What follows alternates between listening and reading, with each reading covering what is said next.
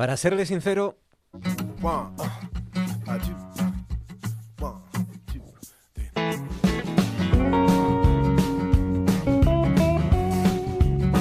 Para serle sincero, venía yo caminando esta tarde por el centro de un Oviedo gélido, vacío y, muy desagradable cuando me dio por pensar, fíjense, me dio por pensar en, alguna que otra cuestión. En realidad pensé en al menos dos cuestiones, dos temas.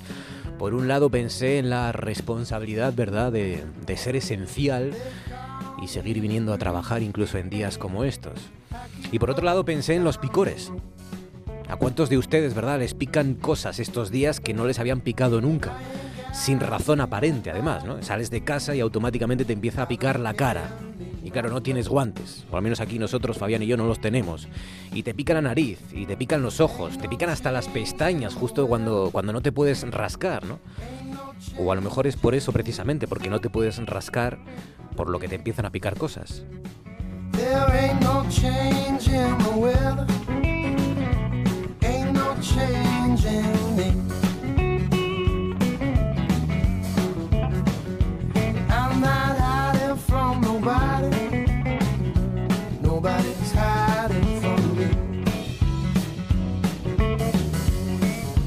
Muchas veces que uno se hace preguntas, pues decidí acudir a uno de los, tipos que mejor explica las cosas, el divulgador Bill Bryson, que en su último libro explica, explica muchas cosas. Explica, por ejemplo, que aunque sea nuestro cuerpo y parezca que lo sabemos todo de él y que lo conocemos muy bien, ¿verdad? Pues hombre, hay, aún hay cosas todavía que se nos escapan. Por ejemplo, precisamente por qué nos pican las cosas. Ah, Hay picores fáciles de explicar, ¿no? Las picaduras de insectos, por ejemplo, las erupciones cutáneas, las ortigas. Pero luego hay muchos de ellos para los que no tenemos explicación. Nadie sabe por qué somos tan sugestionables en cuestión de picores, entre otras cosas, porque no hay una zona delimitada, concreta del cerebro dedicada a los picores. Así que es muy difícil estudiarlos desde una perspectiva neurológica.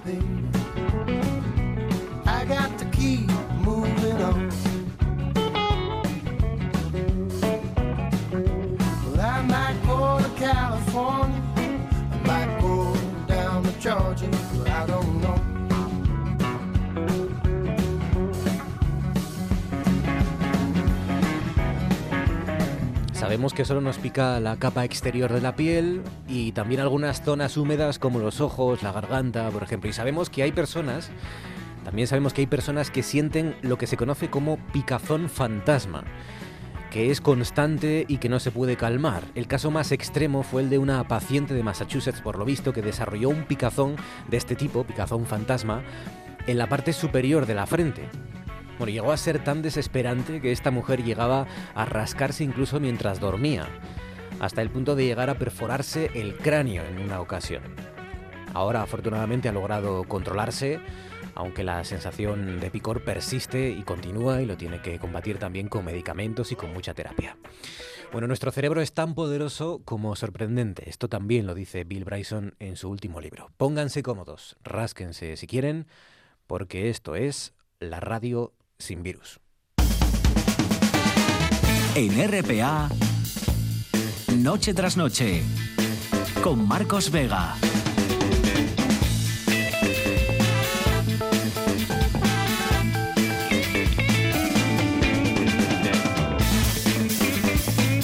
Buenas noches, sean bienvenidos al espectáculo de la radio. Enseguida miramos al pasado, en concreto a 1918, para saber qué lecciones, también lecciones económicas, podemos sacar de la última pandemia que sufrimos en ese año, la, la famosa gripe española. Enseguida le hacemos preguntas a Ignacio González Vega, el portavoz de juezas y jueces para la democracia, el juez asturiano Ignacio González Vega.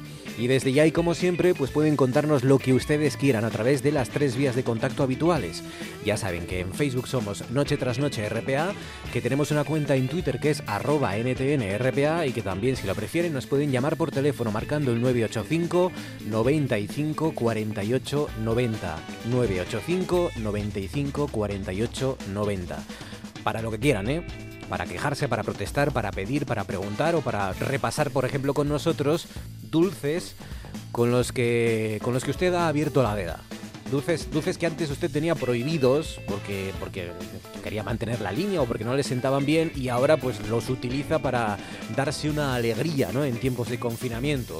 Dulces con los que ahora pues sí que cuenta y antes no, pero ahora pues para darse un caprichito de vez en cuando, alguna tarde tonta, pues también los consume, ¿no? Por ejemplo, dice Águeda González Díaz, buenas tardes, magdalenas de todo tipo, sin o con chocolate, con mermelada, integrales, el flan casero, dice María Fernanda, tartaletas de almendra caseras, todo hecho por mí, dice María Fernanda en Facebook, Twitter y en el 985 95 48 90. Con Fabián Solís desencadenado al frente de la parte técnica, Georgina Bitácora Fernández en producción, son las 8 y 35, esto es Asturias y como siempre nos pueden contar lo que quieran a través de esas tres vías de contacto. Dice por aquí, por ejemplo, Alberto Secades, los caramelos Halls sin azúcar. Fernando del Busto dice, sois malvados. Acabo de comprobar que mi ingesta de dulces sigue igual que antes del confinamiento. Hay que cambiar, Fernando, eh, una vez que podemos eh, tener la conciencia tranquila. Dice José María Cuartas González, hicimos tarta de la abuela, puf, qué buena estaba. Dice galletas de mantequilla, muchas, alfajores de maicena, dice Liliana Beltrán, arroz con leche casero, dice Úrsula Fontaine, las rosquillas de anís, magdalenas y picatostes, torrijas, entre comillas, María José Rodríguez Meana, que dice, buf, también suspiran de lo ricas que están. Me encanta porque ustedes están recordando, claro, lo que han cocinado, lo que han comido y ya pues se relamen y con razón. Por cierto, ya les avanzo lo que Manu Espiña va a cocinarnos hoy a partir de las 10 y cuarto, 10 y 20 más o menos. Hoy con Manu vamos a cocinar champiñones rellenos de mejillón, fondo de espinacas, teja de almendra y chocolate, pistachos y arándanos. No me pregunten cómo lo va a poder combinar todo, pero ya saben que él es capaz de combinar esto y más.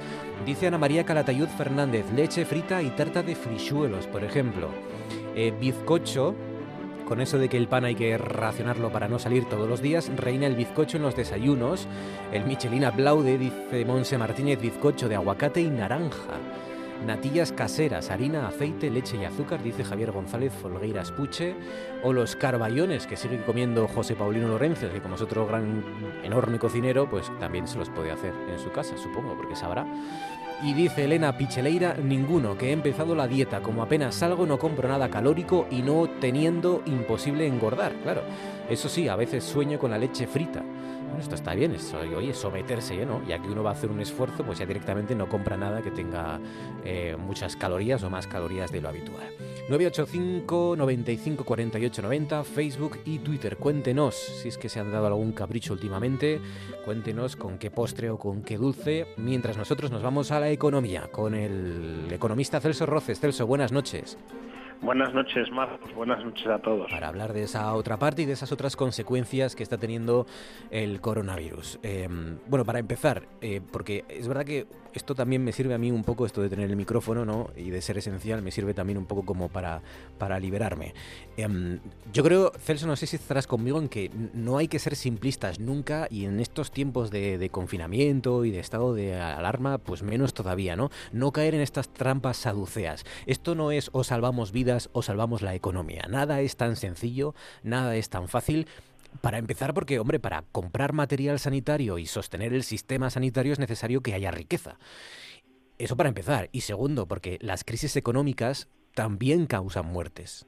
Quizás no de la forma tan directa y, y, tan visible como, una, como un virus, pero las causas y las crisis económicas también causan muerte. Yo entiendo que esto los compañeros que viven completamente fuera de la vida real, eh, que trabajan en Madrid en grandes medios de comunicación, igual no lo saben, no lo han sabido nunca o no lo recuerdan, pero sí, en las crisis económicas también muere gente. Así que, hombre, no seamos tan imbéciles y tan simplones de decir esto se trata de salvar vidas o de salvar la economía. No es tan sencillo, ¿no?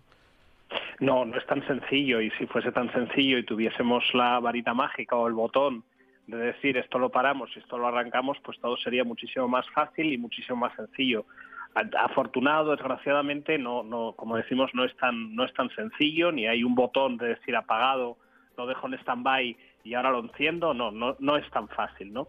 Eh, nos enfrentamos ante grandes retos, eh, tenemos por delante grandes incertidumbres también, parece que la incertidumbre sanitaria poco a poco y con estas medidas de confinamiento que llevamos ya dos semanas, eh, nos quedan por delante al menos otras dos.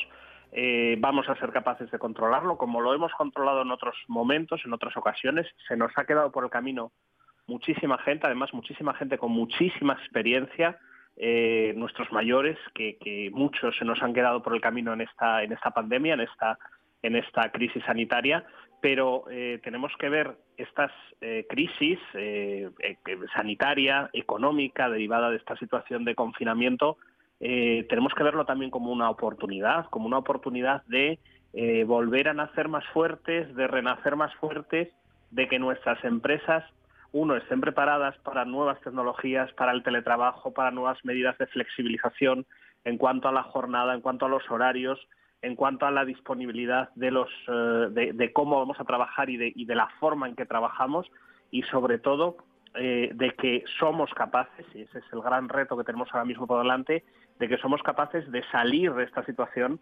eh, en cuanto el- la parte sanitaria, la parte médica esté un poquito más controlada en cuanto a la expansión del, del virus eh, y que podamos ponerlo todo en marcha lo antes posible, de, lo- Mm. de la forma mejor y más rápida posible, para que eh, cuando hablemos de esta crisis, que se hablará mucho en el futuro y se recordará como la gripe española, aquella que tuvimos, mal llamada gripe española hace, hace un, casi un siglo, pues que podamos eh, hablar también de cómo fue la recuperación y que la salida fue relativamente rápido, como por ejemplo los ejemplos que nos está dando China, ¿no? ¿A dónde estamos yendo a comprar el material? Estamos yendo a China, que es la, la gran fábrica que tenemos hoy en día en este mundo, en este universo, en este planeta llamado Tierra. La gran fábrica está en China. China ya pasó esta crisis y ahora estamos yendo a comprarlo todo a China eh, porque es la gran fábrica que tenemos hoy en día en el, en el mundo. Por cierto, ya eh, otra cosa que también podremos a- podemos aprender es a mirar al pasado y aprender de las lecciones que ya nos ha dado el pasado, ¿no? Aquí hace unos días ya les hablábamos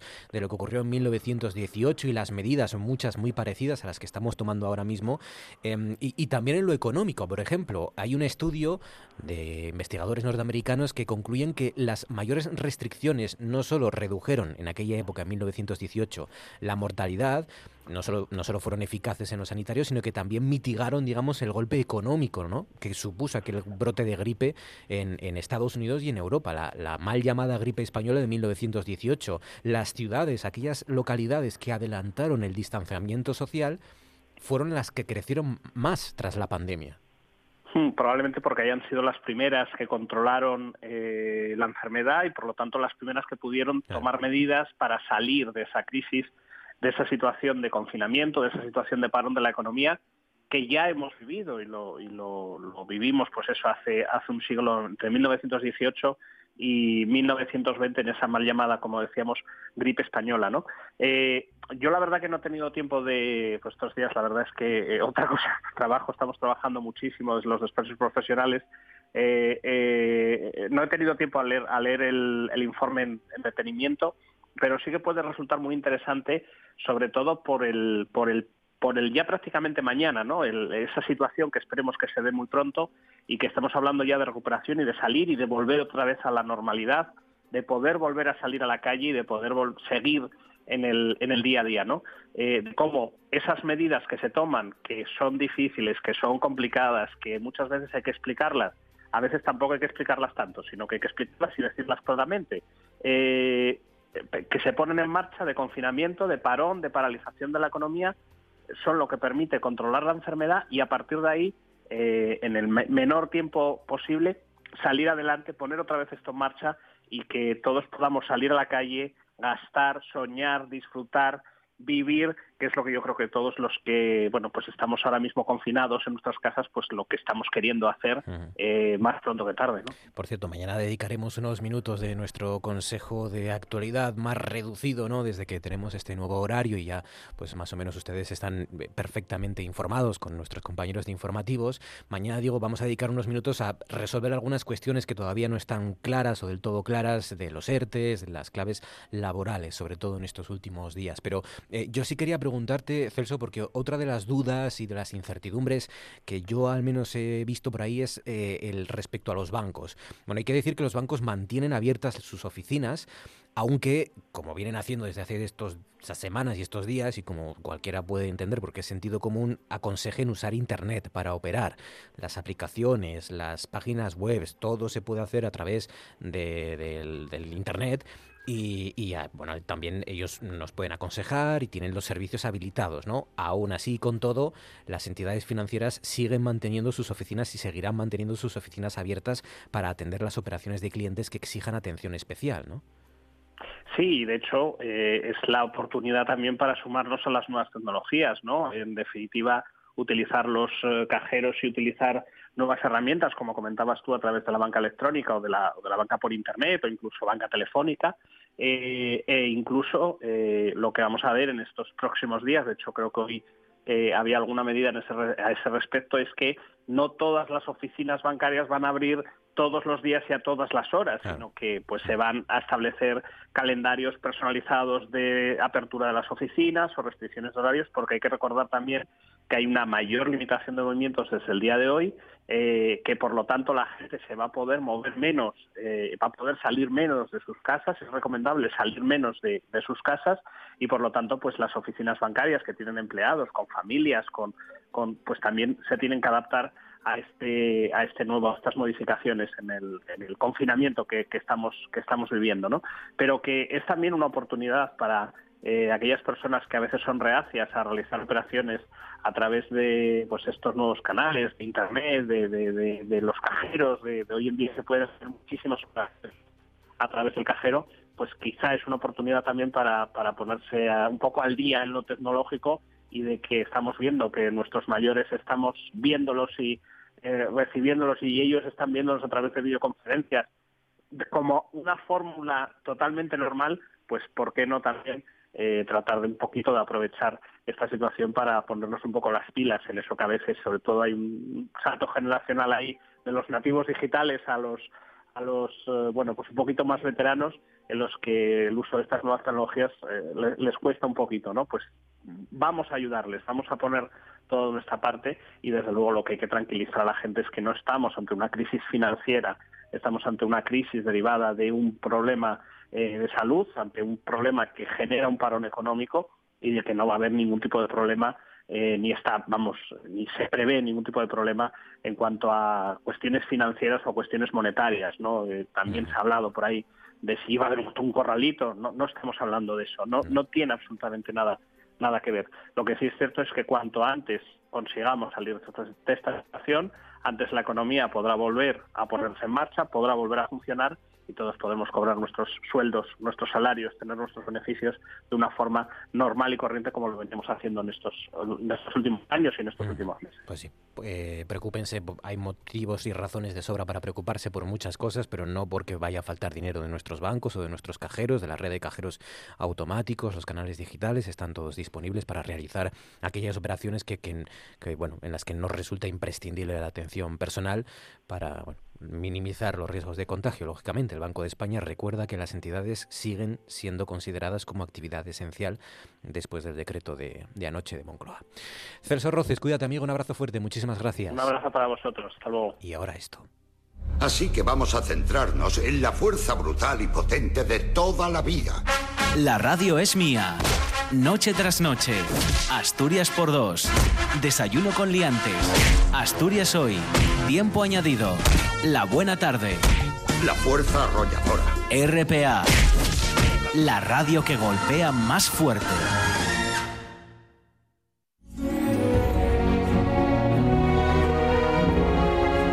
En RPA. Noche tras noche.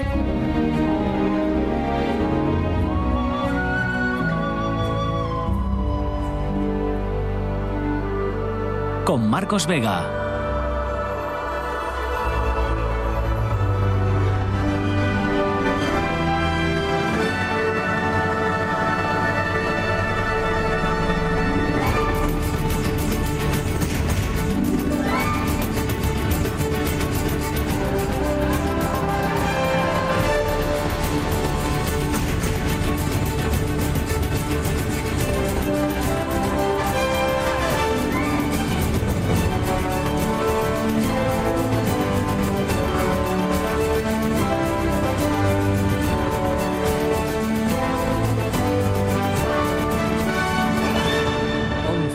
Para llegar a las 9 de la noche, tiempo de nuestra entrevista de los lunes. Hoy, Georgina Fernández, buenas noches. Hola, ¿qué tal? ¿Quién tenemos hoy en la- nuestra entrevista en este espacio? Pues hoy tenemos a Ignacio González Vega, que nació en Avilés en 1964 y es hermano de nuestro colaborador Javier González Vega. Ignacio es el portavoz de la Asociación Juezas y Jueces para la Democracia. Ingresó en la carrera judicial en 1992, tuvo entre sus destinos juzgados de Gerona, Pola de la Viana, Huelva, Barcelona y Madrid. Ha desempeñado puestos de responsabilidad en la Escuela Judicial y en el Servicio de Relaciones Internacionales del Consejo General del Poder Judicial. Ignacio González Vega es la cara visible de la Asociación de Jueces Progresistas comprometidos con la defensa de los colectivos más débiles, desahuciados por el impago de hipotecas, trabajadores en precario, discapacitados, migrantes. Un colectivo que practica el activismo judicial y sabe que sus críticas no son siempre bien recibidas. Es habitual ver a este juez participando en tertulias de televisión, entrevistas o debates, contestando a todo tipo de preguntas de los medios sobre temas de actualidad relacionados con la justicia. González Vega es un abierto partidario del diálogo político como herramienta de resolución de todos los conflictos hasta los más enconados. Le gusta leer la prensa, ver cine negro, escuchar música clásica, practicar el montañismo y viajar. Ligado a su infancia está el recuerdo del horror de la fabada los sábados a mediodía en su casa. Y si se pierde, hay que buscarle en Lisboa. Ignacio González Vega, portavoz de Juezas y Jueces para la Democracia. Buenas noches, Ignacio. Buenas noches, Marcos. Bueno, ¿cómo viven o cómo vivís los jueces este confinamiento? Porque uno imagina que los litigios es una de esas cosas que, que continúan, ¿no? Aunque estemos encerrados en nuestras casas. Bueno, sí, la verdad que sí. Yo que particularmente estoy en la jurisdicción penal, pues bueno, la actividad delictiva lamentablemente ni siquiera en estos momentos de crisis sanitaria cesa, ¿no? De todas maneras, nosotros, el colectivo judicial, bueno, pues hemos tenido nuestras dificultades primero para ver cuáles eran los servicios esenciales que teníamos que desempeñar y después, bueno, ha habido, porque por parte del Consejo General del Poder Judicial ha habido una respuesta tardía, equívoca, en fin, que ha provocado mucha confusión en el colectivo judicial. Yo creo que ahora, bueno, pues a pesar de las medidas más draconianas de aislamiento que ha impuesto el gobierno eh, ayer, bueno, pues yo creo que está claro cuáles son hoy por hoy los servicios que tenemos que desempeñar y en todo caso eh, garantizar el compromiso de, de los jueces eh, con el Estado de Derecho. Es un servicio esencial que, como tantos y tantos casos, pues se está prestando sin contar con las mínimas medidas de protección, ¿no? En muchos casos. Sí, sí, sí. La verdad es que nosotros hemos ya planteado, bueno, nuestras peticiones tanto al Consejo del Poder Judicial como al Ministerio de Justicia. Ahora bien, somos conscientes de que esas carencias eh, se está produciendo incluso también, bueno, pues en otros colectivos que son que están en las trincheras, para empezar con el personal sanitario, pero incluso también las fuerzas y cuerpos de seguridad del Estado, que tampoco hasta la fecha contaban muchos de ellos con esos equipos de protección individual. Ujú. Lo comentabas, ¿no? Eh, hay una suspensión de plazos, de procedimientos que ha decretado el gobierno, pero a pesar de todo eso, o pre- precisamente por, por, por eso, van a caber todos los conflictos laborales, por, sobre todo los laborales, ¿no? Cuando esto acabe, ¿podrá el sistema con, con ellos?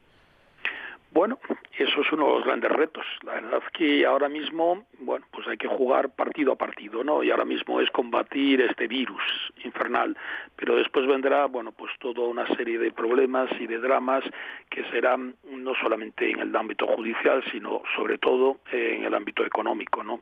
Desde luego que mm, la jurisdicción social desempeña un papel importante a la hora de, bueno, pues de proteger los derechos que en este caso son los más débiles en la relación laboral, que son los trabajadores. ¿Cómo lo podrá mm, digerir ese atraso? Bueno, pues va a ser difícil de calcular, pero bueno, en todo caso, bueno, hay que intentar eh, tratar de conseguir los mayores medios para poder dar respuesta a esas soluciones que no admiten perentoriedad, como es, por ejemplo, el pago de unos salarios, ¿no? Eh, claro, la, lentitud después de esto es la, principal preocupación, que, hay, que sea todavía más lenta, ¿no? ¿Por qué la justicia es tan lenta, Ignacio? ¿Por qué hay, esa sensación, al menos, ¿no? Que, que parece realidad. ¿Por qué la justicia es tan lenta? Que además provoca que muchos españoles, pues precisamente, eh, tengan menos confianza todavía en el sistema judicial por esa lentitud, ¿no? Bueno, es verdad que de los principales problemas que tiene la ciudadanía con relación a, a, la justicia, uno de ellos es la lentitud, pero también otro de ellos es, por ejemplo, la percepción de independencia, ¿no? La percepción de independencia que tienen los jueces a la hora de enfrentar los asuntos. En el tema de la independencia, desde luego sí que es verdad que mala eh, ayuda nos hace para nosotros el Consejo General del Poder Judicial, porque es un órgano politizado en el sentido de la política partidista y que eso se transmite a los diferentes órganos judiciales, ¿no? Y es evidente que un juez de instrucción o un juez de lo penal, bueno, pues cuando resuelve un asunto sobre, por ejemplo, un juicio de una alcoholemia, ¿no? De una conducción bajo la influencia de las bebidas alcohólicas, malamente tendrá una, eh, vamos, una falta de, de, independencia. En el caso de los tiempos de respuesta de judiciales, bueno, es verdad que hay un cierto retraso, pero también es verdad que, bueno, pues a veces, y hablo en el ámbito penal, que es el más fácil de entender, pues eh, la justicia necesita su tiempo. hay que hacer investigaciones y las investigaciones cuando los casos son complejos en los ámbitos de la delincuencia organizada transnacional o en el caso de las corrupciones políticas o financieras. En esos casos es necesario incluso, piénsese, librar comisiones rogatorias, por ejemplo, a paraísos fiscales, ¿no? Hmm. Y eso ya de por sí requiere su tiempo como también requiere el tiempo, bueno, pues en delitos informáticos una labor por parte de las unidades especializadas de delincuencia informática en la policía o en la Guardia Civil. En fin, son cosas que requieren su tiempo. Es verdad que tampoco pueden dormir el sueño los justos, los sumarios, ¿no? Y eso también es verdad pero creo que ha de buscarse un término medio. Ni la justicia debe ser tan lenta ni la justicia puede ser tan rápida porque eso supondría una merma de las garantías y de los derechos que tienen también los eh, investigados.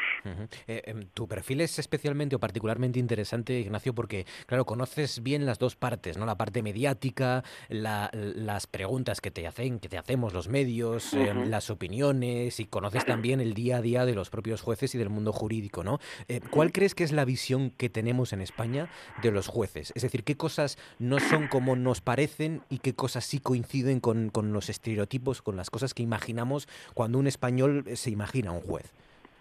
Bueno, yo creo que, la carrera judicial ha cambiado muchísimo en los, eh, en los años de democracia, ¿no? Para empezar, eh, se ha rejuvenecido, ¿no? Es una carrera judicial que además no es endogámica, porque además, bueno, pues muchísimos de los jueces que hay en España hoy por hoy no son hijos de miembros de la carrera judicial también se ha feminizado más de la mitad de, de los de los jue de los miembros de la carrera judicial, es decir, las juezas son o sea, son mujeres, ¿no?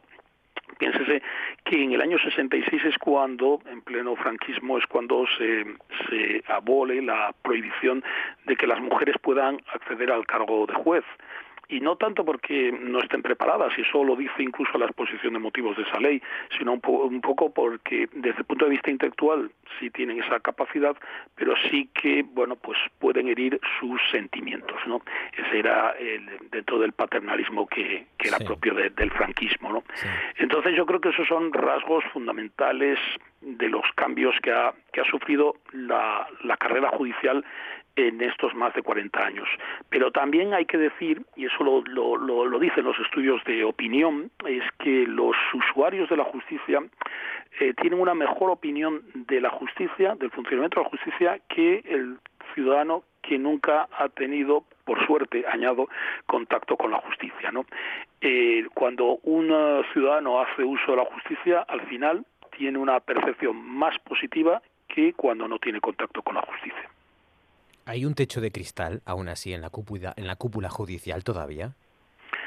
Sí, eso sin duda. Para las mujeres. ¿Y cómo, cómo se soluciona eso? ¿Cómo hacemos que las mujeres puedan acceder a esa cúpula judicial?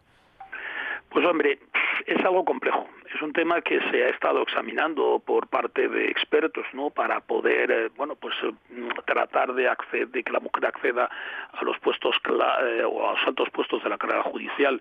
Es verdad que a veces es un tema cultural, porque también incluso muchas mujeres, eh, bueno, pues eh, rechazan esos, cargos, bueno, pues porque tienen otras prioridades en su vida. Pero tal vez una de las cuestiones sea en dar mayor facilidad para que esas mujeres que tienen sus cargas familiares, bueno, pues puedan compatibilizar más fácilmente el ejercicio de esos altos cargos judiciales con, con sus eh, bueno responsabilidades familiares. ¿Y hasta, hasta qué punto hay independencia judicial en España? ¿Hasta qué punto un juez, en cuestiones fundamentalmente políticas o que, o que tengan que ver con, estén vinculadas con algún político, hasta qué punto un juez es independiente, más allá de soportar las presiones que todos los que trabajamos en asuntos vinculados con, con el servicio público o con la política, pues eh, soportamos cada día, ¿no? Más allá de eso, ¿hasta qué punto hay independencia en el sistema judicial español? Yo creo que, y eso es una afirmación que se hace por las diferentes encuestas, estudios que ha hecho tanto el Centro de Investigaciones Científicas, Sociológicas, como otros estudios que hizo en su momento el Consejo General del Poder Judicial, los españoles tienen un buen concepto de los jueces y de las juezas. Es decir, los consideran competentes, bien formados y además independientes. Pero claro, aquí la cuestión está en que muchas veces se juzga la parte o el todo por la parte. Y ya no solamente el papel negativo que a veces hace el Consejo General del Poder Judicial en la lucha político-partidista, sino también, bueno, y hago un inciso, porque el Consejo General del Poder Judicial es un órgano político, que tiene que hacer política, política judicial, obviamente, no política general.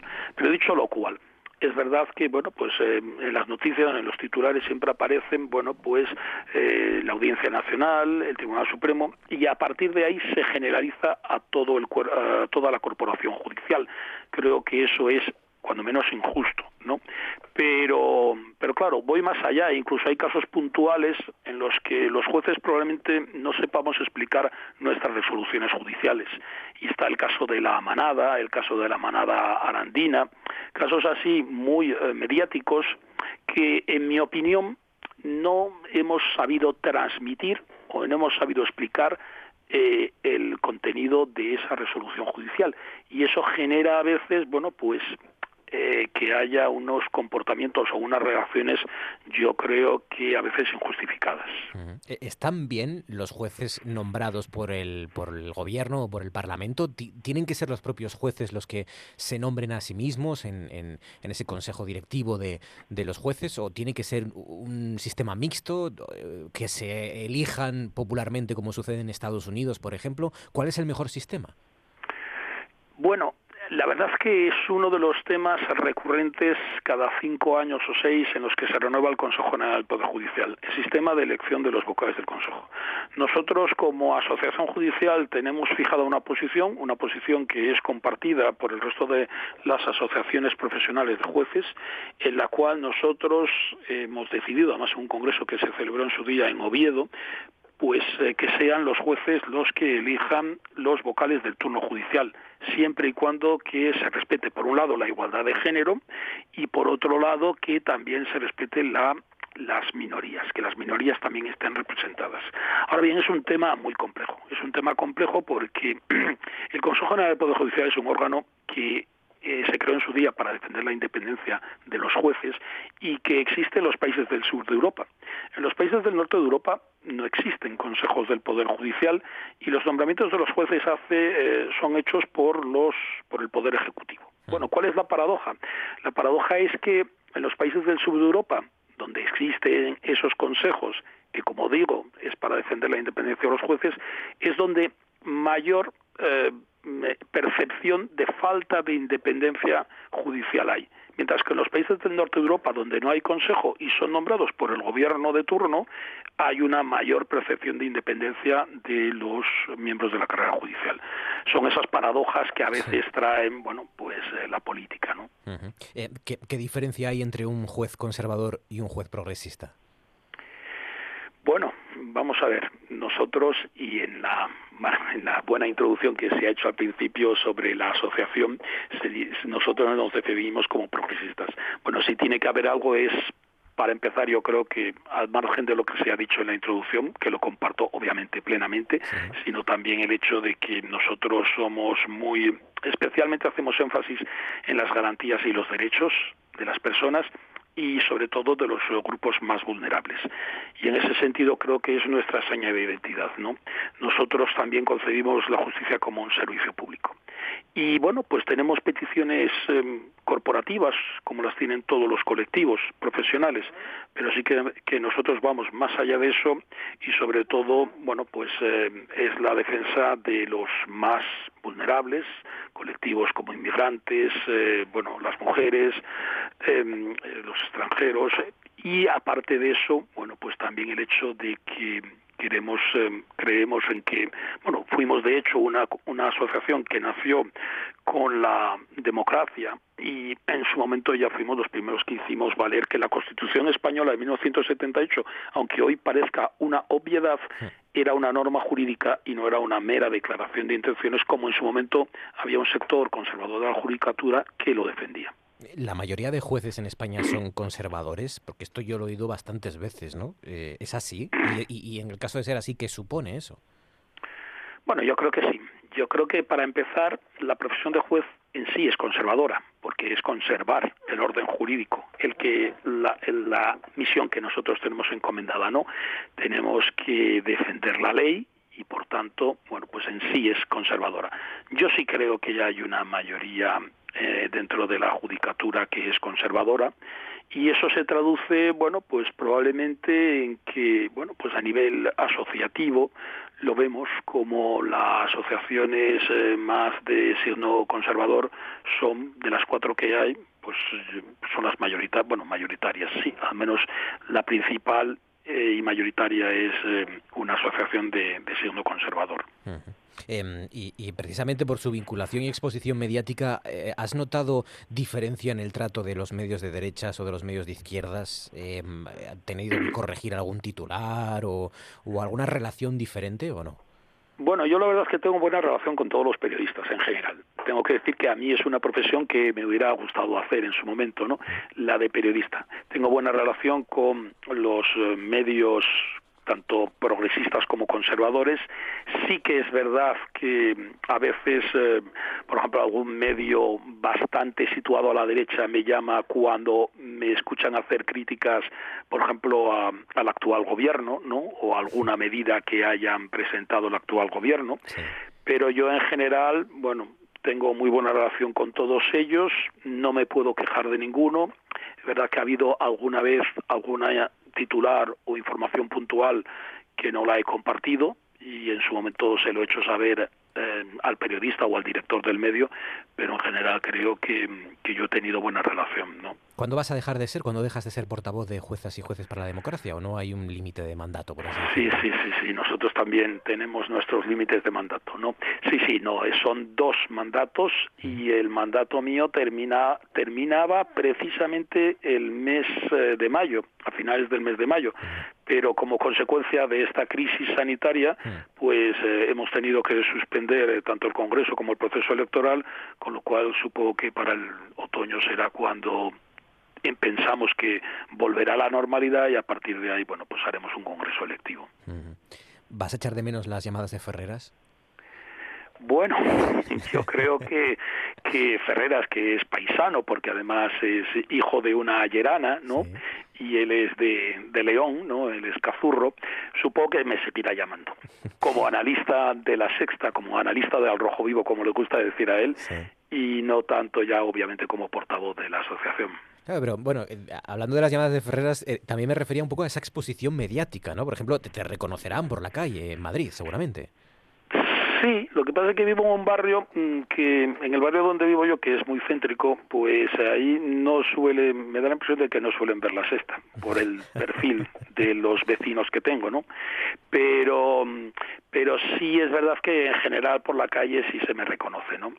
Y en general, bueno, tengo que decir que, bueno, y en Asturias, cuando voy a Asturias sí que veo que ahí la sexta se sigue mucho aunque aparte de eso también salgo en otras cadenas, pero en la sexta es verdad que, que Ferreras da mucha visibilidad, ¿no? Pero en general, eh, es más, creo que me reconocen más en Asturias que, que en este barrio de Madrid donde vivo. Y, y en general siempre es eh, pues en plan bien, cuando se me acercan es para decir que, que, que están conformes con lo que digo, que, que les parece bien, en fin no he tenido otra cosa es en Twitter, ¿no? Donde desde perfiles anónimos, bueno, pues te, te llaman de todo, ¿no? ¿Qué es lo más eh, duro que te han llamado en Twitter? Bueno, eh, pues eh, es más, no ni siquiera es H, eh, H, ¿cómo es? Eh, HG, eh, P, sí, ¿no? Una cosa así, o HGDLP.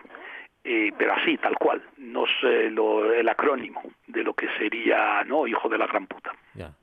¿Y lo has denunciado? ¿Esas cosas...? No, eh, no, no, porque, en fin, el, en Twitter, además, hombre, lo que no entiendo es también el hecho de que se es bastante cobarde porque se hace de perfiles anónimos. Además, es a propósito de mi última intervención en el programa Ana Rosa la semana pasada, donde precisamente hablaba, en mi opinión, de que los problemas que había en la sanidad eran por los recortes en sanidad, al margen de que, bueno, y en dependencia, al margen de que haya homicidios y lesiones imprudentes, que eso habrá que enjuiciarlo en su momento, pero en todo caso creo que los recortes, bueno, a raíz de ahí, bueno, pues un grupo de, de gente dentro de, de Twitter, que eso ya sabemos cómo es, ¿no? Pues eso, desde luego, claro. Pues mira, aprovecho para, para transmitirte que iba por ahí la pregunta de nuestra última entrevistada, María Luisa Carcedo, la ex ministra de Sanidad, precisamente que estaba con nosotros la semana Sí, pasada. Por mi culpa, porque no, no, no se lo recordé mm, como debía, pues eh, no, no, no se olvidó de, de transmitir la pregunta, pero ya, ya sabes, ahora te va a tocar a ti que eh, el entrevistado la semana pasada deja una pregunta en el aire. Sí, la, pregunta, conozco. la pregunta de María Luisa Carcedo era, eh, ¿cree que, eh, o crees que esta epidemia debe servir para reforzar la sanidad pública? Hombre, desde luego, yo no sé lo que pasará. Eh, yo creo que las grandes incógnitas que habrá después de, que se logre aplacar el, el virus, bueno, pues va a haber muchas incógnitas. Yo creo que el mundo, lamentablemente, y en general soy optimista, el mundo va a peor en ese sentido, ¿no? Soy bastante pesimista. Creo que las relaciones humanas van a sufrir mucho. Creo que, que ya no va a haber una desconfianza, al menos durante unos años, incluso en las relaciones eh, personales, ¿no? Entre los, entre la gente. Y desde luego, lo que sí tendría que servir, al menos como segundo positivo, el hecho de que se ponga en valor la sanidad pública y después también el personal sanitario. Aquí en Madrid hemos visto muchas marchas, eh, tanto por la enseñanza como por la sanidad, ¿no? en defensa de la sanidad pública y desde luego eh, creo que son un personal, un, un, un personal funcionarial muy mal tratado, ¿no? Y ahora se ha visto ahora y bueno en fin hablar eh, de actos heroicos que creo que es lo que están haciendo muchos de ellos mucho sacrificio porque tienen mucha vocación y desde luego aparte de aplausos que desde luego los merecen eh, lo que tienen que también es tener un reconocimiento y ese reconocimiento cuando ya mejoren las cosas tiene que ser económico uh -huh. sin lugar a dudas Ignacio ¿es más difícil un juzgado de Pola de la Viana o un juzgado de Madrid o Barcelona? Son diferentes, la verdad que son diferentes. El juzgado de Pola la Viana, yo he estado en varios eh, destinos, he estado también en Figueras, en Gerona, en un pueblo de, claro, es un pueblo mayor, más eh, con más población que Pola la Viana. Pero en fin, yo, yo que soy de Avilés, eh, no tenía, no conocía mucho las cuencas mineras hasta que fui a trabajar ahí a, la cuenca del Nalón. Y hombre, yo creo que a mí me ha parecido una aventura apasionante el estar cuatro años de juez en Pola la Viana porque además me ha parecido que sí la, la forma de ser la idiosincrasia de, de los habitantes de la zona no y, y, en fin creo que es algo que marca no marca y yo estoy yo estoy muy orgulloso de haber sido juez en Pola la Viana y porque además creo que ahí he aprendido mucho tanto a nivel eh, jurídico como a nivel personal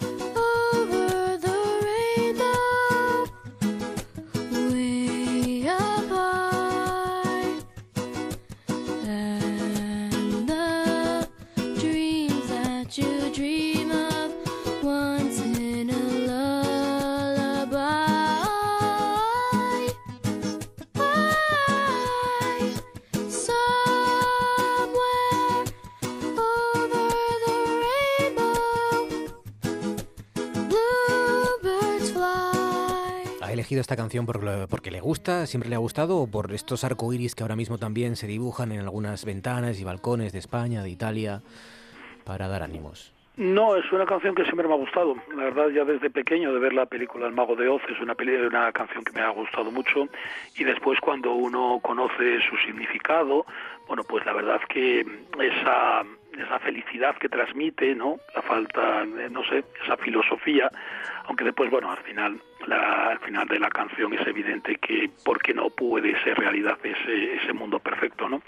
Pero sí, sí, es una, una canción que además me parece que es, es, desde el punto de vista sonoro y la letra son perfectos.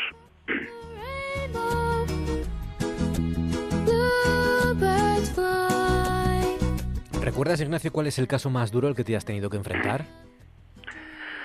Pues ha habido muchos, la verdad es que ha habido, bueno, unos cuantos. Me acuerdo en Pola Laviana el caso de una violación y ahora aquí, ahora que estoy en la audiencia provincial de aquí de Madrid y, y llevando delitos graves, pues también otra violación, una agresión sexual, eh, que sobre todo uno queda impactado, bueno, pues eso, por la por el, eh, digamos, eh, el daño psicológico que produce a las víctimas.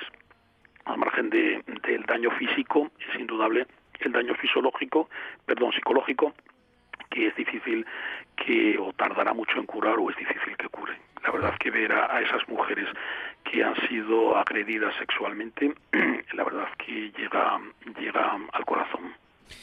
Pues eh, nada, ahora solo te queda a ti eh, trasladarle la, la, dejar la pregunta en el aire para nuestro próximo protagonista, para el entrevistado de la semana que viene. Pues sí, la pregunta es que cómo ve el futuro de Asturias y cuáles son las propuestas que sugiere. Muy bien. ¿Llamas a, a tu hermano, Javier, para consultas de derecho internacional, por ejemplo, o, o no? Cada uno... Pues sí, alguna vez sí, sí, sí. Todavía el otro día se me hacía una consulta sobre la aplicación de una norma comunitaria, en fin, y sí, sí, alguna vez eh, puntualmente sí lo, lo llamo. Lo que pasa es que a mí básicamente las preguntas que me suelen hacer suelen ser siempre de, de derecho penal, ¿no? Básicamente porque es eh, incluso, bueno, sí, a veces sí se ha planteado incluso en el derecho penal casos eh, a veces de, bueno, si se acuerda uno ya que está tan lejos en el tiempo, ¿no? El tema de las euroórdenes y tal. Sí. Pero sí, a veces a Javier le hago alguna consulta. Bueno, como nosotros, que también lo molestamos casi casi cada semana. Por cierto, yo creo que alguna vez se lo pregunté a él, pero ¿es familia también jurídica o sois excepciones o no? ¿Os viene esto de casta también? No, no, somos excepciones. La verdad es que no. Somos eh, nuestro padre no tenía nada que ver con el mundo del derecho. Entonces, y después nuestros primos pues son muy diferentes. Todavía el otro día, todavía, perdón, todavía hoy hablaba con un sobrino mío que está de, de militar en Afganistán. O sea que hay un poco variado dentro de la familia. Ignacio González Vega, portavoz de Juezas y Jueces para la Democracia. Gracias, Ignacio, por atender nuestra llamada. Un saludo y un abrazo. Gracias a vosotros, un fuerte abrazo. Buenas noches.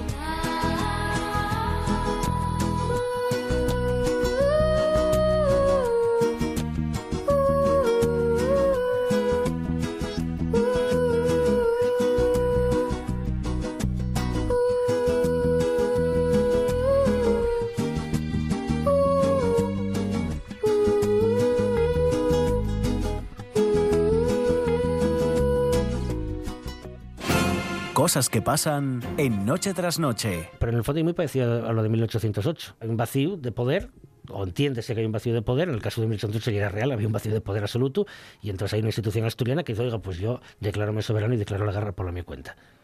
Entonces, claro, esto también alimenta una cierta leyenda asturiana, ¿no? esa idea de los Asturias como la fiera dormida, siempre sola, abandonada por todos, que incluso canten no solo los propios asturianos, sino gente que nos quiso bien, ¿no? Porque, por ejemplo, el himno oficioso de Asturias, que en claro. Asturias si pudiera, Sí, claro. perdón, un oficial andaluz, Andaluz, que mm. gusta mucho Asturias, y entonces, precisamente en este verano del 37, yo cuando escribe ese poema, que años después pondrá música Víctor eh, Manuel. Víctor Manuel. Bueno, y además aquí en los años 30 pasó dos veces, ¿no? En el 34 Exacto. y en el 37. Y esta sensación de, ay Dios, que estoy yo solo y tengo que aquí que enfrentarme aquí toda mi madre.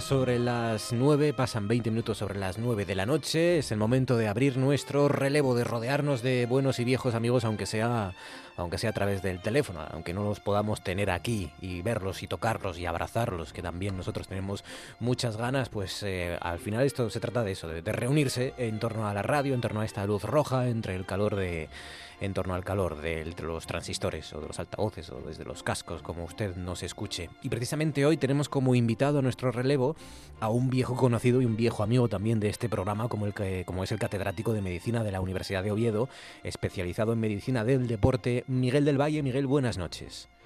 Eh, buenas noches, Marcos. ¿Cómo estás, Miguel? placer Qué ganas hablar contigo. ¿Cómo lo llevas, Miguel? ¿Qué tal? ¿Bien? Bueno, pues como todos, eh, aquí en casa.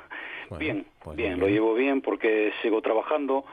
Eh, estoy, precisamente me cogió en, en temporada de clases y estoy dando clases a través de una plataforma y bueno, me divierto. Bueno, es un- un- un- un nuevo- una nueva forma de, de vivir determinadas cosas. Seguro que tú lo llevas mejor porque conoces el secreto, ¿no? Como diría el poeta. Porque tú sabes, por ejemplo, cómo podemos ponernos en forma, o bueno, ya no digo ponernos en forma, sino mantenerla al menos o no empeorar mucho en estos días sin poder salir de casa. Em, eh, eh, hay que empezar por lo, lo fundamental, imprescindible el que pueda y como pueda hacer algo de ejercicio, ¿no? Supongo, Miguel. Eh, sí, es imprescindible. Es imprescindible no solamente para, para la salud física, eh, sino también para la salud mental. Eh, estos ya llevamos un largo tiempo de encierro y esto pues eh, pues nos afecta a todos, a unos más y a otros menos físicamente y entonces pues bueno la gente pues empieza ya a acumular determinado grado de ansiedad y eso mm, pues también contra eso puede luchar el- el- la actividad física entonces sí que es, es muy importante pues eh, hacer algo de ejercicio sí. ¿Cuánto tiempo? Porque claro, es mejor un poquito cada día, es mejor centrarlo en dos o tres días a la semana y meternos, pues a lo mejor, yo que sé, 30 minutos, una hora de ejercicio, o cómo, o cada uno. Mm, Bueno, eh, vamos a ver, eh, depende, depende de quién eh, y depende de, una serie de circunstancias. Eh, tenemos todo el tiempo del día para, vamos, independientemente de que podamos estar haciendo nuestro trabajo, pero en primer lugar estamos en casa. Eh, en segundo lugar, pues tenemos que cada uno, pues llevaba un estilo de vida eh, que intenta de alguna manera pues seguir manteniendo.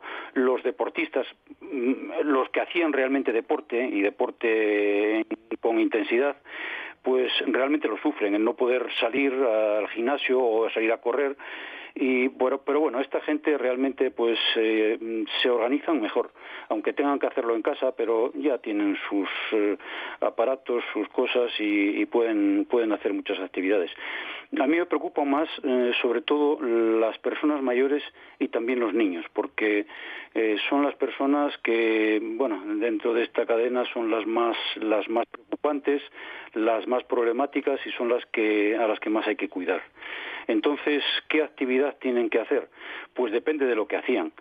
Si una persona mayor, por ejemplo, caminaba, se dedicaba a salir todos los días a caminar, a pasear, a dar un, a hacer sus sus, sus 10.000 pasos diarios, por ejemplo, que, que, que, bueno es una recomendación pues muy interesante, pues pues debe de intentar seguir haciendo algo de trabajo cardiovascular. Eh, realmente en casa pues no vamos a pensar que esta gente pues tengan aparatos, con lo cual pues hay que valerse de, de lo que tenemos. Claro. Y, y- y, bueno, entonces pues hay que hacer un poco de todo. Claro, porque es verdad que eh, uno ve a los deportistas profesionales o a los futbolistas fundamentalmente y claro, con esas casas, esas fincas y esos gimnasios en tu hogar, bueno, pues claro, así también me mantengo yo en forma. Pero claro, hay que hacerlo en nuestros pisos mm, de 40 o 50 metros cuadrados eh, y con y con el sofá, a lo mejor, yo qué sé, o cogiendo una garrafa de, de leche, no sé. Sí, sí, sí, efectivamente. Yo creo que, mm, bueno, las personas que, que hacían alguna actividad deben intentar seguir manteniéndola. Y esta gente que ya hacía, por ejemplo, que iban al gimnasio tres días a la semana, yo creo que ahora deberían de hacer actividad todos los días, puesto que están en casa y tienen una actitud sedentaria. Lo primero que deben de hacer es evitar evitar evitar el, el estar sentados mucho tiempo. O sea, no es cuestión de estar en el sofá sentados viendo la televisión, sino que hay que hay que moverse, hay que levantarse y hay que hacer alguna actividad. Y, y yo creo que la actividad la dividiría como, como, como hay que hacerlo, pues en una parte que tiene que ser de tonificación muscular, otra parte que tiene que ser cardiovascular, incluso pues en gente mayor pues tienen que hacer eh, algún ejercicio de equilibrio, estiramientos, etcétera. Y, y cómo, pues bueno, cardiovascular, pues mm, bueno, una de las cosas que pueden hacer es, es eh, dentro de la casa, pues pueden tener un pasillo más o menos largo, una terraza. Entonces, bueno, pues en ese pasillo, en esa terraza, pues pueden mirar cuántos pasos tiene y, ver cuántas vueltas tiene que dar para llegar a los 10.000 pasos. No hay por qué hacerlo todo a la vez. Hoy día se sabe que el ejercicio físico tiene un carácter sumatorio, con lo cual podemos repartirlo a lo largo de la mañana y la tarde, a lo largo del día, pero eso sería una, una actividad eh, importante. Eh, otra actividad, bueno, ya puede ser colocar una, una banquetita, una plataforma baja eh, de unos 15 centímetros de altura e intentar subir y bajarse ahí a lo que, bueno, lo que en gimnasio se hace el step, pero aquí no tenemos, pues eso serían actividades cardiovasculares. Y luego para hacer tonificación muscular, pues bueno, tendríamos que hacer tonificar los músculos del tronco, los músculos de las extremidades inferiores y superiores, pues de diferentes maneras. Por ejemplo, pues eh, también en casa se pueden hacer sentadillas con la intensidad que cada uno pueda y con el número de repeticiones pues que esté acostumbrado. Se pueden hacer algunos trabajos de abdominales, se pueden hacer pequeños trabajos de brazos, si no tenemos mancuernas, por lo que tú decías, Marcos, pues pues con unas botellas de, de, de agua o de arena o eh, para la mano, por ejemplo, se puede trabajar con pelotas de goma, para que es muy importante también los trabajos en las manos en estas personas mayores, que son la parte más más útil que muchas veces tienen. Entonces, bueno, es cuestión de organizarse. Y también es importante hacer algunos ejercicios de equilibrio para, para no perder también esa parte del equilibrio. Ah, mira, eh, ejercicios de equilibrio, como por ejemplo, ponerse la pata Bueno, coja. pues el o- equilibrio Hemos perdido a Miguel del Valle, eh, pero vamos a recuperarlo ahora porque nos estaba hablando de precisamente el, equilibrio cuando se ha cortado la llamada. El equilibrio eh, que también era importante. Nos centramos solo en la forma física, nos centramos solo en, los, en la parte muscular, digamos, o en la parte anaeróbica, pero también es eh, fundamental, es importante el mantener el equilibrio. Miguel del Valle, ¿sigues ahí, Miguel? No. No, bueno, ahora enseguida retomamos a Miguel del Valle. Quedaban todavía cuestiones por preguntarle, aparte de esta del equilibrio, si por ejemplo es mejor abrir las ventanas, si es peor o si no influye para nada.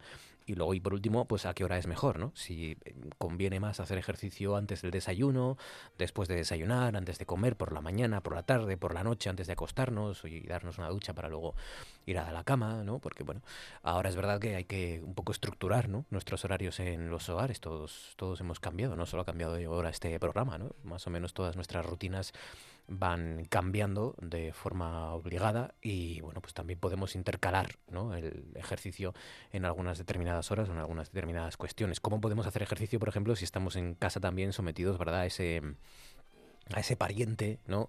O parienta que tiene tiene también esa fijación por la cocina, ¿no? Y que está cocinando delicias, porque es verdad que esto también se ha puesto muy de moda, ¿no? En las redes sociales. El cocinar repostería y empezar a hacer dulces.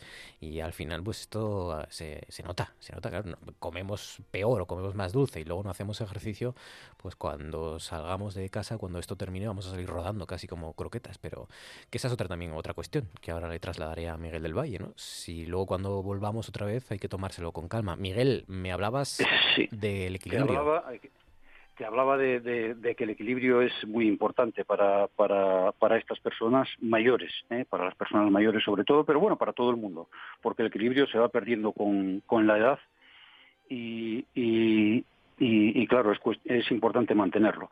Entonces, eh, bueno, es que se me, se me agotó la batería precisamente. Mm, No, no sé si me escuchasteis lo que decía que se podía hacer con... No, con del el equilibrio no te escuchamos nada. Bueno, pues del equilibrio mm, te puedo decir que son ejercicios muy sencillos. Simplemente, pues, eh, por ejemplo, levantar una pierna, o sea, apoyarse estando de pie, se apoya- eh, hacemos el apoyo sobre una pierna sola y, y en esa posición ya hay gente que le cuesta el mantener el equilibrio con, una, con un apoyo solo, porque per- perdemos una base de sustentación importante. Si, si con eso no es suficiente, pues lo que podemos hacer es fle- pequeñas flexiones de rodilla en esa posición, apoyando primero una pierna y luego la otra, flexiones de cadera, y se puede hacer también con ojos abiertos y ojos cerrados. Esto nos ayuda a coordinarnos y a, y a- y a intentar, mm, vamos, mantener este órgano del equilibrio que es tan importante. Y, y decía, que repito, porque no me escuchasteis, que en estas personas mayores el mantener el equilibrio es muy importante, porque la pérdida de equilibrio es la causa de muchas caídas. Y las caídas en una persona mayor pues pueden significar, si encima tienen un poco de osteoporosis, una fractura. Y una fractura de cadera, pues en determinadas edades es una fractura de riesgo. Y, Entonces y es un hay problema y es un problema agravado también por las condiciones en las que están nuestros hospitales y nuestros centros de salud. No es un Pues momento para mismo, caerse. No, no es un buen momento para caerse, no. Hombre, no, no es, eh, pero, pero ya, vamos, no es la primera vez que alguien se cae en casa y se, y se, se rompe una cadera. claro. Pero bueno, es, es precisamente para evitar todo eso. Claro. Y eh, rápidas, eh, ¿debemos abrir las ventanas? ¿No importa? ¿Las abrimos para hacer estas, estos ejercicios o no influye? Bueno, por supuesto, ¿por qué no? Vale. Y otra, Pues, vamos, eh, ¿a, sí. qué, ¿a qué hora? ¿Antes del desayuno? ¿Por la mañana? ¿Por la tarde? ¿Antes de acostarnos? Bueno, mira, yo creo que, que- que el ejercicio físico es bueno a cualquier hora. De todas maneras, cada uno debe de intentar seguir manteniendo sus, sus costumbres o sus hábitos. Entonces, pues a la hora que solía ir al gimnasio o a la hora que solía ir a pasear, pues esa puede ser una buena hora. Pero bueno, no hay una hora eh, eh, especial. Miguel del Valle, catedrático de Medicina de la Universidad de Oviedo, especializado en Medicina del Deporte. Miguel, cuídate, amigo. Un abrazo fuerte. Gracias. Un abrazo muy fuerte, Marcos. Gracias, un abrazo para ti y para Georgina. Gracias. Hasta luego.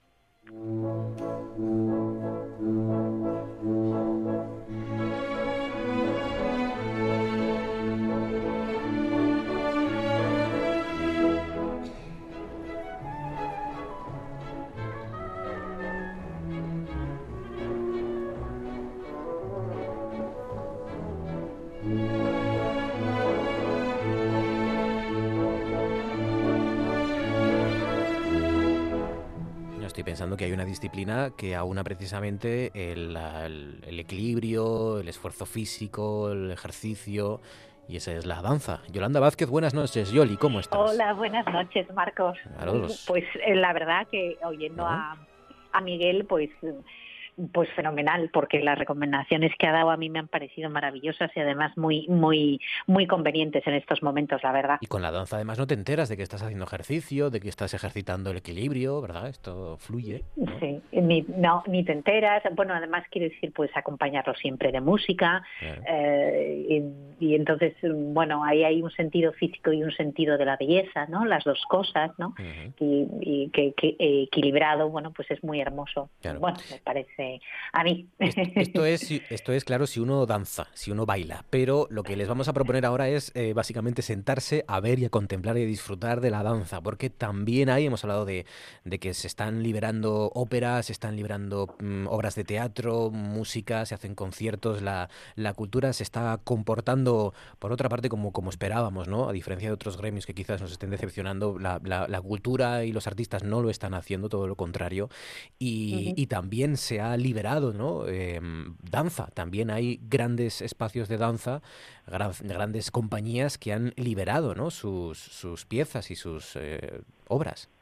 Sí, hay mm, la verdad que eh, ha sido en las últimas, en los últimos días donde yo he podido comprobar que, que esa, que la libera- liberalización de esos, de, esos de- sobre todo de las grandes compañías europeas y pero muchas americanas, porque mm, Marcos, las compañías americanas, las grandes compañías americanas, el, Boston Ballet, el American Ballet o el New York City Ballet, por ejemplo, por decirte tres muy estratosféricas y que perfectamente reconocibles por el, por el, eh, aficionado a la danza, eh, mm, tienen una forma de operar que eh, distinta a las compañías europeas y entonces están acostumbradas, pues eh, si uno entra en sus redes sociales, están acostumbradas a, solicitar ayuda económica, incluso para sus propios artistas que están confinados en casa y que a lo mejor necesitan material o necesitan, o incluso para la propia compañía, ¿no?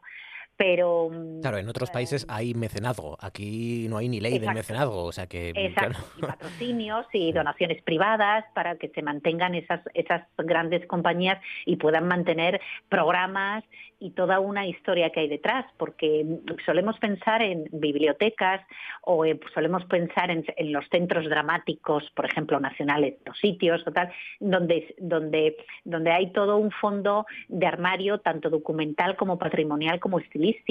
Las grandes compañías de ballet que, ya cuentan con, pues con, más de medio siglo de antigüedad también acuñan ese tipo de patrimonio mm, ya no solamente quiero decir fílmico o, mm, o audiovisual, sino de repertorio, de vestuario, de libretos, de recuerdos, de libros, porque hay literatura sobre ballet, eh, otra cosa es que se sepa. ¿no?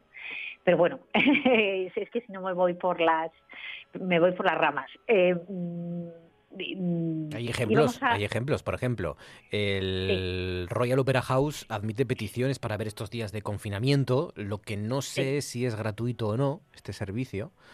Sí, en las redes sociales, eh, en sus redes sociales que, que- que, mm, eh, hay que poner, eh, el Royal Ballet pertenece al Royal Opera House, eh, admiten todo tipo de, de peticiones y, pro- y si no lo encuentran o tal, dan una explicación. Es, eh, las grandes compañías, mm, tanto de teatro o que, las que yo he auscultado y estoy auscultando estos días, eh, procuran eh, hacer caso y, y contestar tanto a las peticiones y muchas de ellas, que decir, lo ponen mm, eh, instantáneamente. Eh, los, los, mm, yo me he permitido buscar una que, bueno, porque estos días evidentemente hay que ir a los grandes cuentos o que cuentos que se puedan ver más o menos eh, eh, que sean reconocibles por, por, por el público. Antes ponías, eh, si no recuerdo mal, el, el- la- la- el- el sonido del lago de los cisnes. El lago de los cisnes. Pues, sí. El lago de los cisnes. Pues eh, estos días mm, eh, se puede ver y hasta el 5 y hasta el 5 de, abr- de abril eh, todo el fondo audiovisual o gran parte del fondo audiovisual lo ha ido, mm, pero que es de ópera y es de y es de danza los dos a partes iguales de la ópera de París y estos días están eh, tienen eh, para visualizar todo el- el- la obra del lago de los cisnes un audiovisual hermosísimamente filmado eh, en la coreografía de Rudolf Nureyev. Luego, bueno, pues esa, esa sugerencia está hasta el, si no me equivoco, hasta el 5, hasta el 5 de abril, pero también mm, intercalan ópera, quiero decir, unos, unos días son de ópera y otros días son de danza. Eh, el, el siguiente mm, ballet que hay es eh, en abril ya, a partir del 18 de abril y también eh, dirigido por Nureyev, un, un ballet más desconocido que se llama Celindrome y y es un ballet netamente es clásico, Sí. pero es, es bastante no es conocido ni se programa mucho. Puede ser una oportunidad para Todo el eso en el, la en el Boston Ballet, ¿no? No, esto en, en el, en el- la Ópera de París. En la Ópera de el- París. En la Ópera de París. En- en- uno entra en las redes sociales de la Ópera de París o en su página web y, y, bueno, es tan fácil como ponerlo en Google y ya sale mm, solo. Ah, el Boston Mm. Ballet es el que ofrece la, la lista de películas de danza, ¿no? Películas en las que la danza tiene un papel importante o fundamental en algunos casos. o es el protagonista. Y mm, a- ahí, hombre, las más cercanas a nosotros, Billy Elliot, eh, Dirty. Dancing o cosas así, que más comerciales, bueno, pues son reconocidas eh, por todo el mundo. Pero, por ejemplo, hay una película, el Boston Ballet, que, el Boston Ballet, que las tiene aquí todas en la página web eh, señaladas. Hay una película que se, llama, que se titula Paso Decisivo, o de- eh, en inglés, es una película del año 1977, en- es una película inglesa titulada The Turning Point, Ah, Y- sí, con Shirley MacLaine y... y Anne no Bradford. Sí, Eh, Sí, Anne y es la, primera incursión cinematográfica de Baryshnikov en, en, en el mundo del celuloide, Y, y, aunque en realidad, eh, y es una película sobre ballet clásico, sobre una compañía, es sobre el, el duelo titánico y camaleónico que mantienen estas ah, dos grandes actrices por, eh, eh, el, digamos, el, el- el poner a una primera bailarina que es eh, hija de Shirley MacLaine, eh, que darle continuidad a su carrera de bailarina o retirarla definitivamente de la danza, ¿no? Pues The por el mucho Point. sacrificio.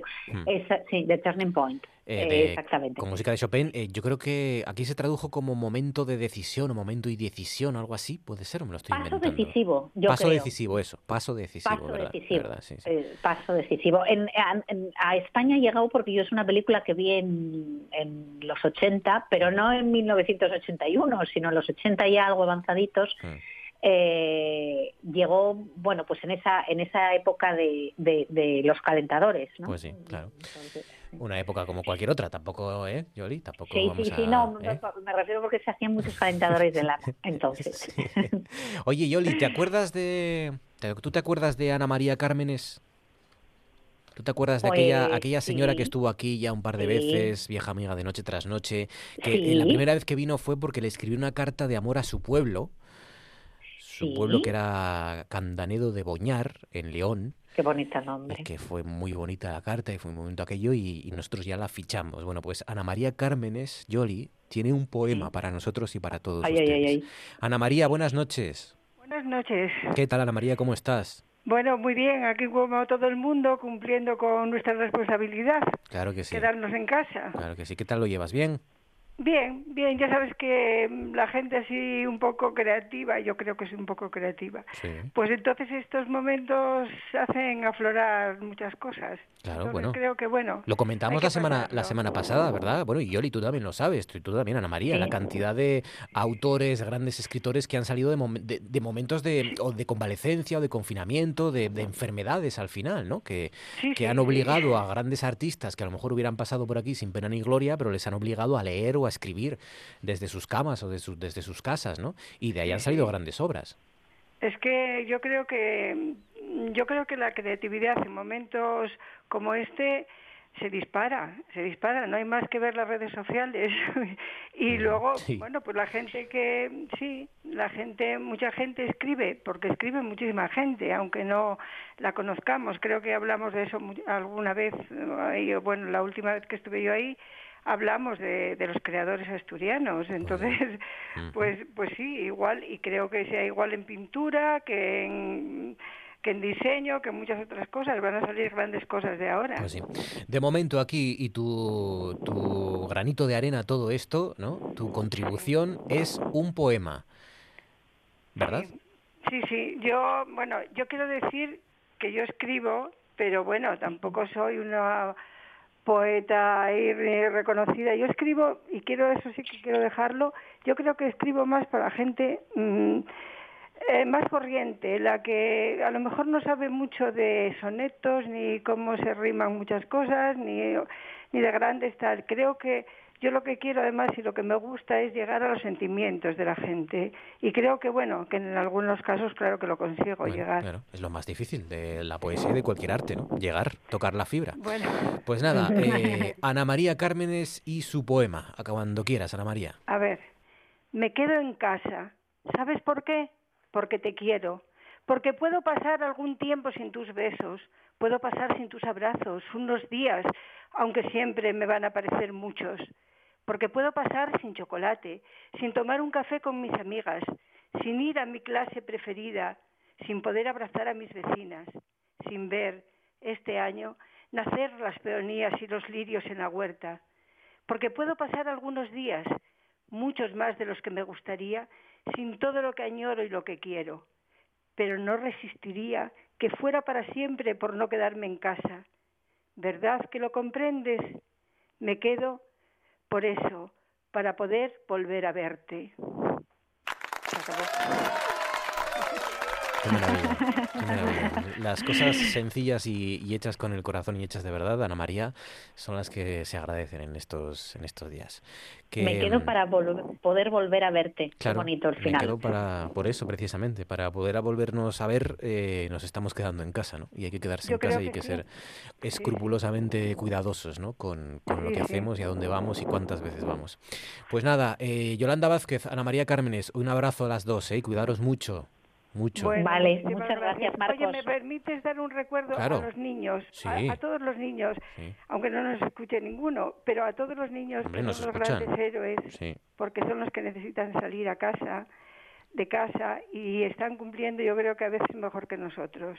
Se están Para todos los niños de Oviedo Sí. y para los grupos de teatro de los centros sociales, que también teníamos mucha ilusión por, y nos vamos a quedar en casa. En especial a mi compañera Cristina, a la que creo que Fabián conoce. Mm, permitirme esto, pero bueno, mm, es un, Fabián, ¿conoces a un Cristina? Fabián, sí, dice Fabián que sí, que conoce a Cristina. Sí, bueno, pues soy una compañera de ella de teatro. es una compañera de teatro. Pues nada, mira, Bueno, muy bien. Muchísima, muchísimas gracias. Gracias a ¿eh? ti, Ana María. gracias Un abrazo por- fuerte. por todo. Gracias, gracias Yolanda. Venga, gracias chicas. un abrazo. Adiós.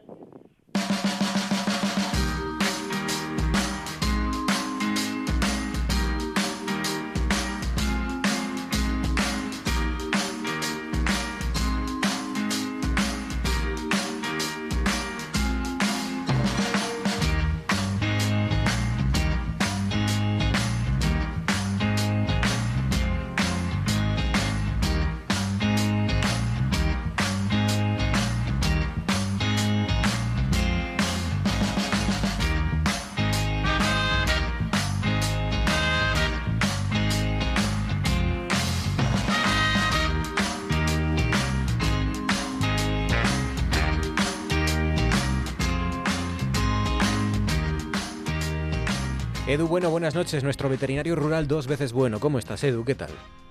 Hola Marquinos, buenas noches. ¿A qué te dedicas tú? algo- ¿A qué te dedicas? ¿A la poesía, a la danza? ¿A qué te dedicas tú? Ah, mira, a la poesía, por ejemplo, venga, te Sí. recito una, una estrofilla pequeña. Venga, adelante.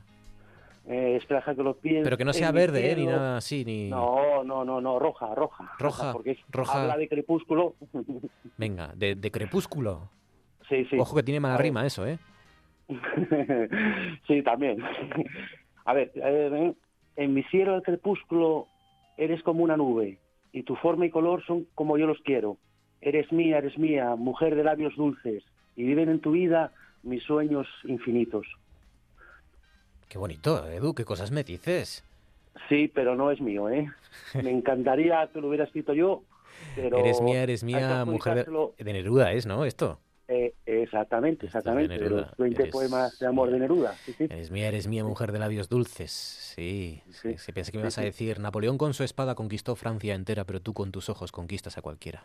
Edu. Que esto no es ni de Neruda ni de nadie. Bueno, de alguien sería, pero apenas llega casi a, a poema, ¿no?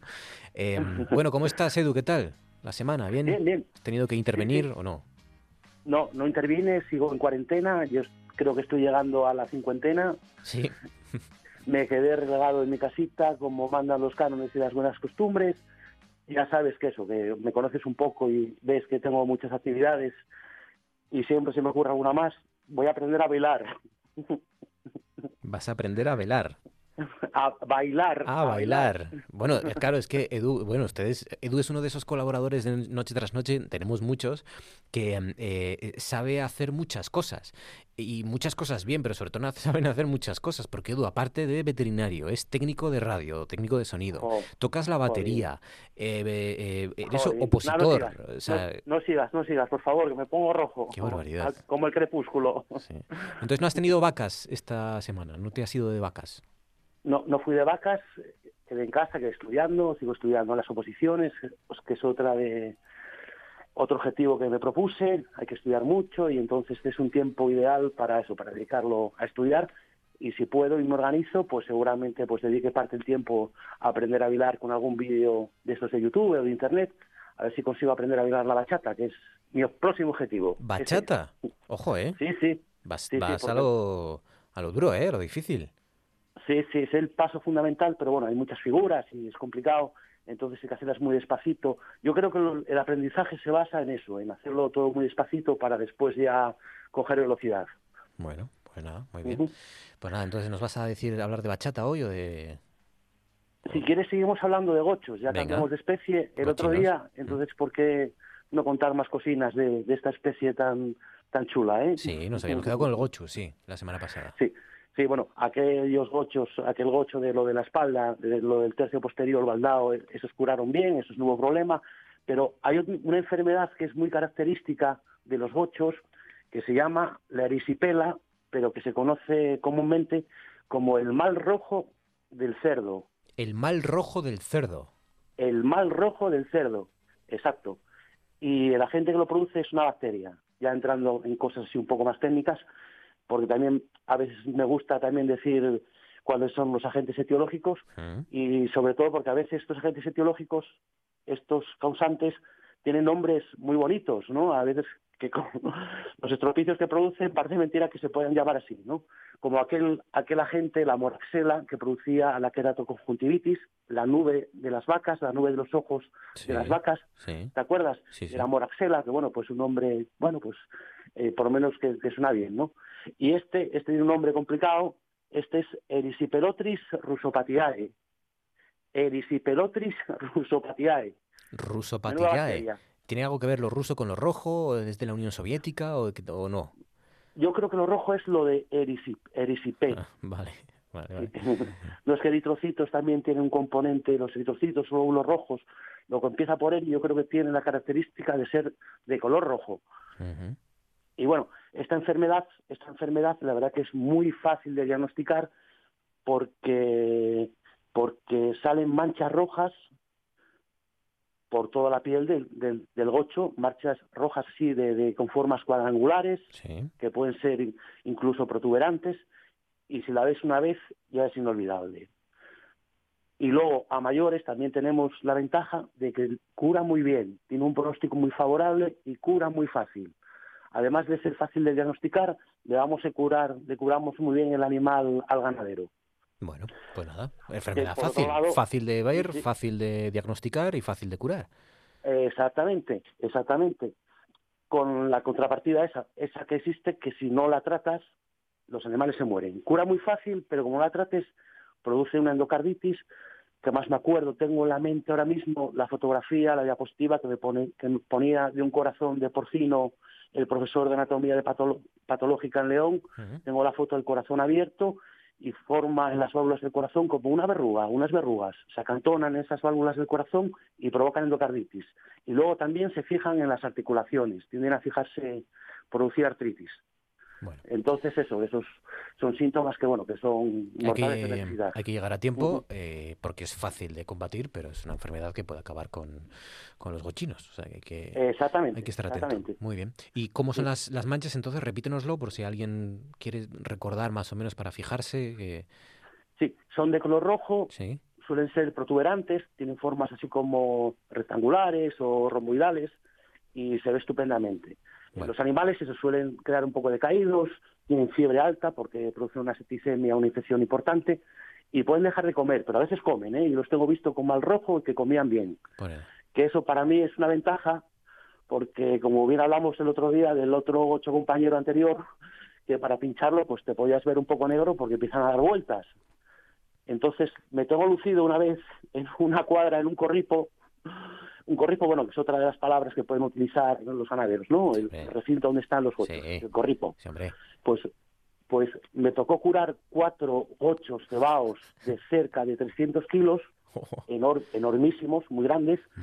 Claro, cuando tú pinchas esos animales que se supone que con ese peso tienes que poner unos volúmenes de antibiótico elevados, que curan, eso, curan con penicilinas, por ejemplo, mira, es un tratamiento muy eficaz. Y tienes que andar detrás de ellos y para pincharlos, claro, si los pinchas a bote pronto, pues, pues poner una cantidad pequeña, pero el otro se te dispara, se te rompe la aguja, la jeringa, es complicado.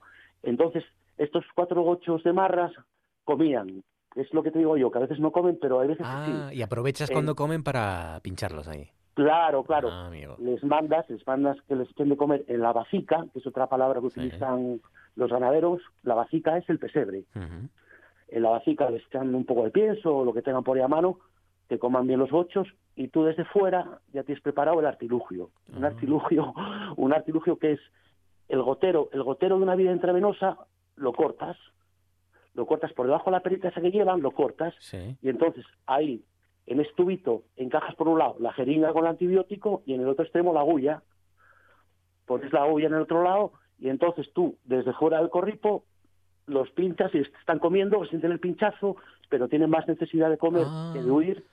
Claro. quedan O sea que el, el hambre, digamos, que, que, eh, está por encima de- del dolor que sienten o de la molestia que sienten con el pinchazo y ellos siguen comiendo, con lo cual puedes pincharles y meterles la, la Claro. cantidad del medicamento a gusto. Exacto, yo desde fuera del corripo, que cuando se lo dije al ganadero, cuando mejor comían, ya supe se dio la forma de pincharlos. Y cuando ya vio cuando cómo los pinché, amigo. ya quedó convencido de que, de que los íbamos a pinchar muy fácil. Claro, bueno. Pinché los cuatro en cinco minutos desde fuera del corripo y con el sistema este del gotero. Y curaron.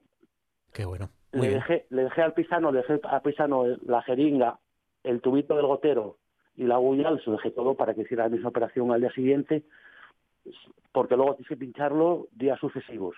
Aunque curan, muchos muchos curan con el primer pinchazo, pero yo les aconsejo que lo pongan, que les pongan Muy más días para garantizar la curación completa. Pues nada, eh, al final todo bien y mira, 3 de 3, claro que sí. Edu, cuídate amigo, un abrazo fuerte, ¿eh? gracias. Marquinos, gracias a ti. Cuídate mucho. 5 para llegar a las 10. Apunten porque hoy cocinamos con Manu champiñones rellenos de mejillón, fondo de espinacas, teja de almendra y chocolate, pistachos y arándanos.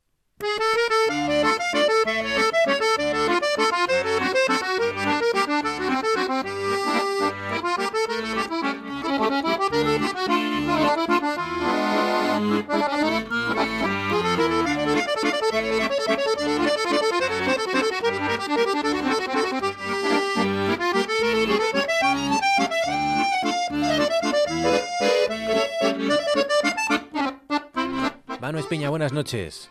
Hola, ¿qué tal? Buenas noches. ¿Qué tal Manu? ¿Cómo lo llevas? ¿Bien?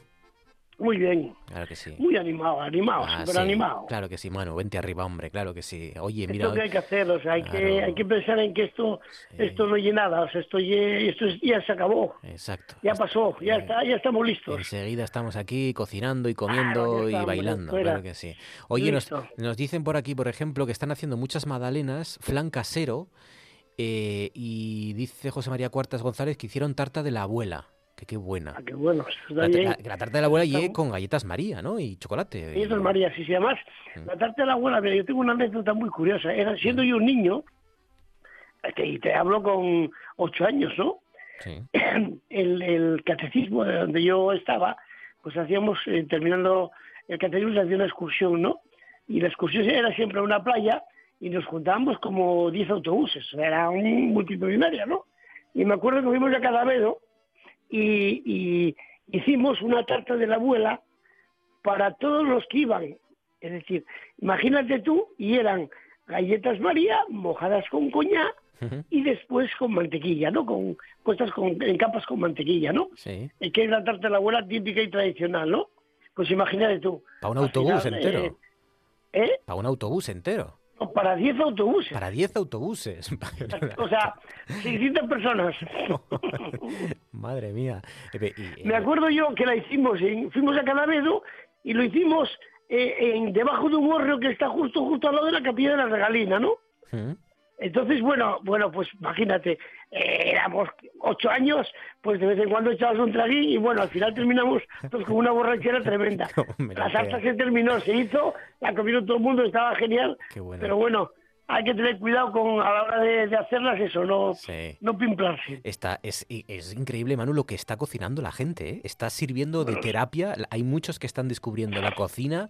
Ahora que hay tiempo, ahora que, que eh, es algo que podemos, en lo que podemos recrearnos, la cocina como eh, una terapia Pues fantástica. mira, yo ¿eh? creo que es la mejor terapia que hay, es decir, eh, hay que pensar en que, en que ahora lo que vamos a descubrir es, es muchas aficiones que estaban ahí aletargadas y ahora pues van a salir a la luz, ¿no? Que es la de, precisamente la de cocinar. Mira, yo eh, estaba comiendo ahora, estoy- estuve cenando hace un momento, ¿no? Y estaba comiendo unas croquetas que hizo mi hija, ¿no? Oh. Mi hija es negada para la cocina. Sí. Bueno, no te imaginas las croquetas que está haciendo. ¿De qué? O sea, Eh, bueno, la llamé para felicitarla. ¿De qué? ¿Croquetas de qué?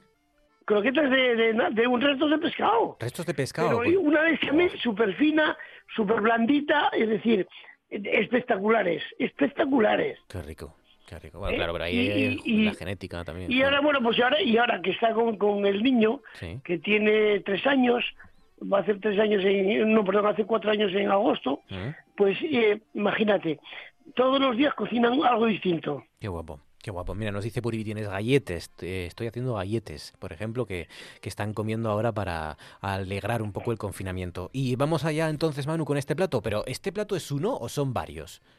No, yo, yo creo que es uno, es uno, uno inmenso, ¿no? Como siempre. Pero, pero, ¿de verdad me vas a mezclar champiñones rellenos de mejillón con teja de chocolate?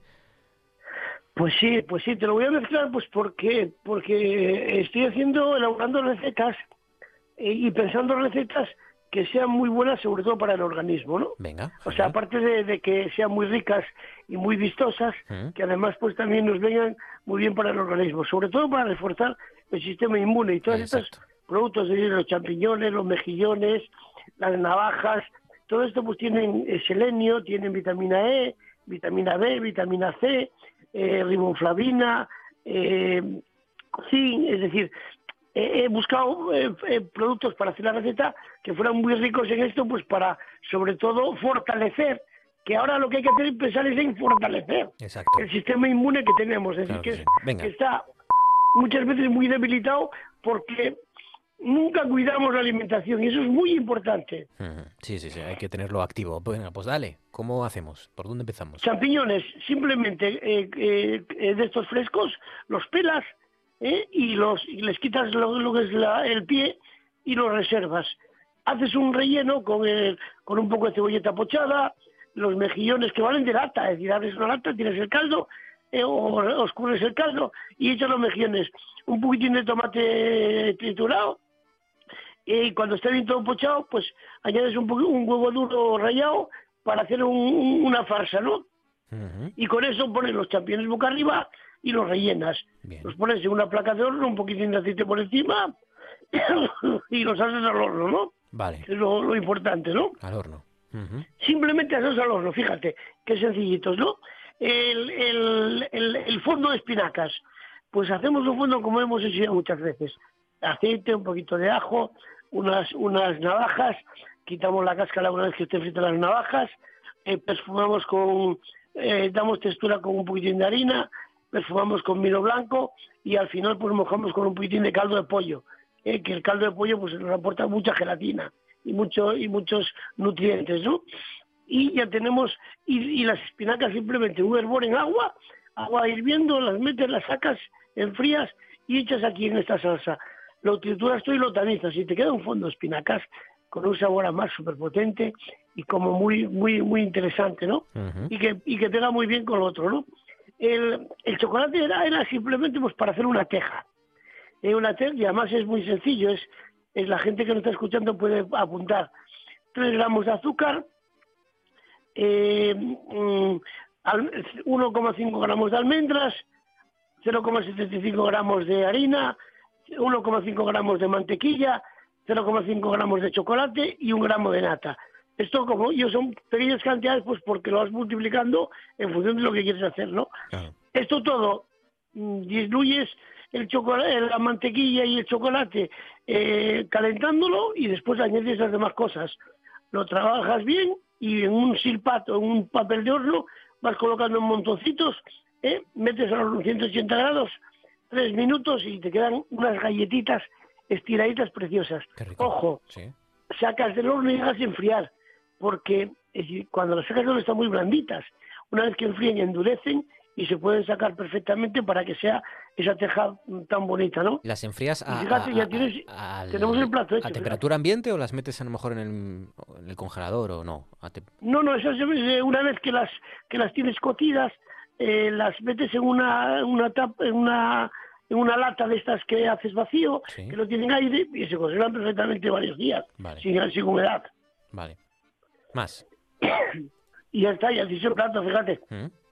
Fondo de salsa verde, y la salsita está de espinacas, colocas encima los champiñones, pones la teja, unos aranditos que le vienen muy bien, unos pistachos también para darle eh, prestancia y unos brotes de, de germinados y ya está. Qué Un plato estrella, estrella. Qué cosa más rica y qué valiente. El champiñón relleno de mejillones, fondo de espinacas, teja de almendra y chocolate, pistachos y arándanos. Lo tiene todo y para estar Tiene, fuertes. tiene claro que sí. muchas, muchas, es decir, es, es, un, es un compendio de nutrientes muy importante para estas, estos días, ¿eh? Y para que la gente después, cuando pase esto, que si Dios quiere va a pasar muy pronto, ¿eh? siga pensando en que lo más importante para el cuerpo humano es eh, conservar la alimentación, sobre todo que sea rica. Pues sí. Manu, cuídate, amigo. Un abrazo fuerte. Gracias. A vosotros buen viaje. Profesor Casielles, buenas noches. Muy buenas noches. En primer lugar, un abrazo muy grande a todos.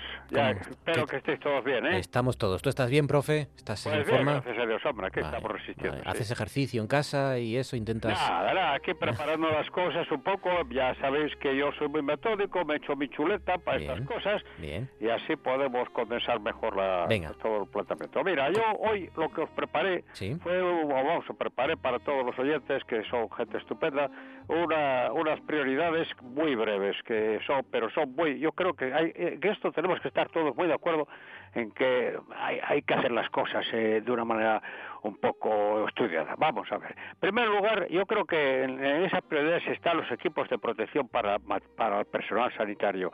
Porque sin sanitarios no hay nada que hacer. Mañana, eh, eh, los ingleses lo tenían muy claro en, esa- en la, en la Segunda Guerra. Sí, que podemos quedarnos sin aviones, pero sin aviadores no, porque entonces ¿quién va? eh? Pueden venir los aviones de Estados Unidos, pero los aviadores no se improvisan. Y quien dice el personal sanitario dice también que a mí me da también mucha pena porque encuentro que están trabajando de una manera salvaje todos los que están atendiendo eh, los supermercados y todas estas cosas, exponiéndose fuertemente. ¿eh? Hay que tenerlos presentes también. Pues sí. Bueno, segunda cuestión, camas UCI. Esto es muy serio. ¿Por qué? Porque eh, lo que una de las cosas que estoy estudiando siempre estos días es la relación entre contagiados y muertos, que cambia mucho de unos países a otros. Por ejemplo, esto los alemanes lo tienen, son los que lo tienen, lo llevan mejor, ¿no? Reduce mucho el número de muertos. ¿Por qué? Porque tienen cantidad de camas UCI disponibles. Aquí Aquí ya sabéis que el- eh, concretamente el alcalde Cantelli eh, sugirió en algún momento que se utilizase, se revitalizase el Hospital del Cristo.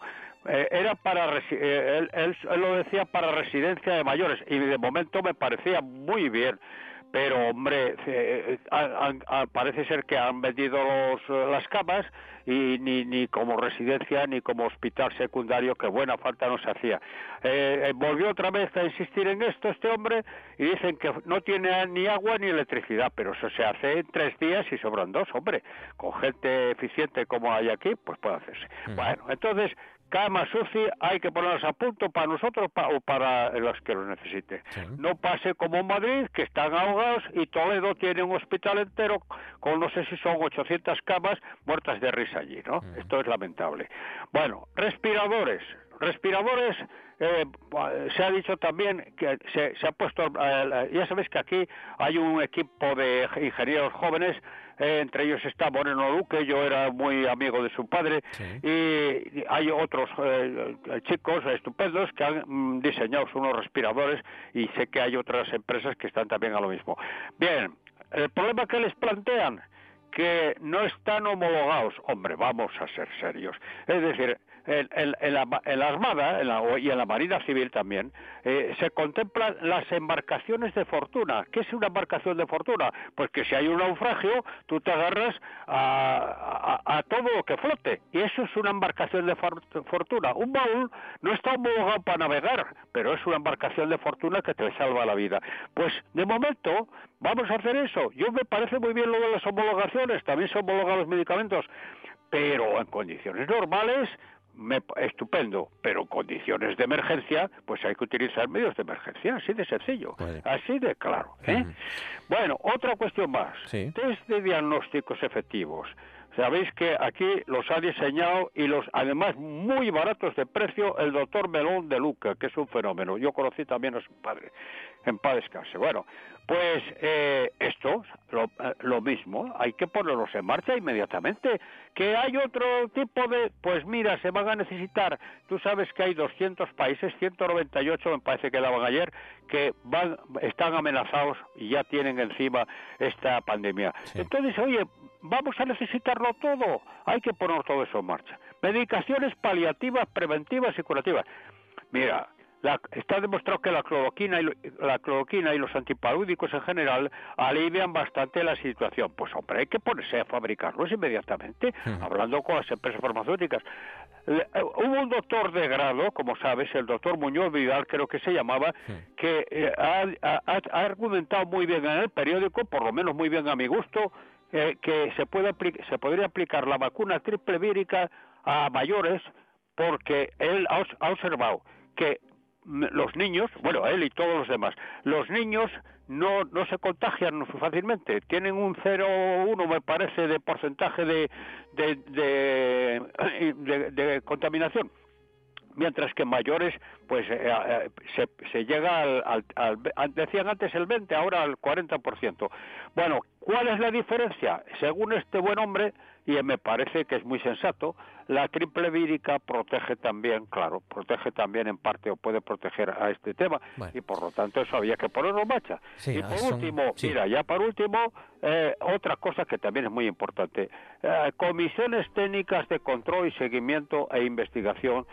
a nivel nacional y a nivel autonómico. El otro día el doctor Nombela, que es catedrático de microbiología de la Complutense, un buen amigo mío, fue rector también en la Universidad eh, de Cantabria, eh, decía, de- sugería esto y me parece muy bien. ¿Por qué? Porque mira, eh, eh, eh, cuantos más apoyos técnicos haya, mejor. Tú fíjate que la Comisión Ejecutiva Ministerial está formada por, y yo no tengo nada que decirles, pero está formada por un economista que es el presidente del gobierno, un filósofo que es el ministro de Sanidad, he dicho filósofo, un maestro, ya sabes que es el ministro de Transportes, y dos jueces, una la, la ministra de Defensa y otro el ministro de Interior.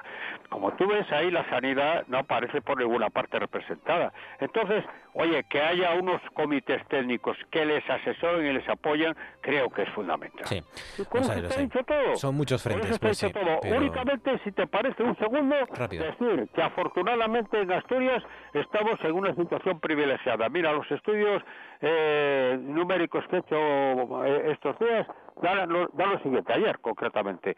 En, en cuestión de de contagios eh, eh, de- con relación a la población. Ahora actualizo yo la, la información, profe. Lo tiene, bueno, pues nada, bien. Pues Pero lo está bien recordar estas no tiene cosas. desperdicio, creo, ¿eh? Pues sí. Creo que es para meditarlo y para ponerlo en práctica. Muy bien hechos los Un abrazo apuntes. muy cariñoso a Un abrazo, ¿eh? profe, gracias. Un abrazo, Gracias, un abrazo. José María Casillas. Eh, Asturias hoy ha sumado 78 nuevos casos positivos. Esta es la mala noticia. La buena es que la curva tiende a aplanarse. Eh, son seis fallecidos más. Hoy Asturias eh, te ha registrado, hemos registrado seis muertes más por coronavirus el doble de curaciones. Esta es la parte buena. Y los geriátricos asturianos que ya registran 25 muertes de usuarios por coronavirus. En total son eh, las muertes en Asturias son 55 eh, personas fallecidas. Eh, luego también al final del programa actualizo y les cuento cómo van los titulares y qué dicen las, las portadas de la prensa. 12 sobre las 10. Seguimos. That was the Partridge Family's Doesn't Somebody Want to Be Wanted? Followed by Edison Lighthouse's Love Grows Where My Rosemary Goes. As K Billy's super sounds of the 70s weekend just keeps on trucking.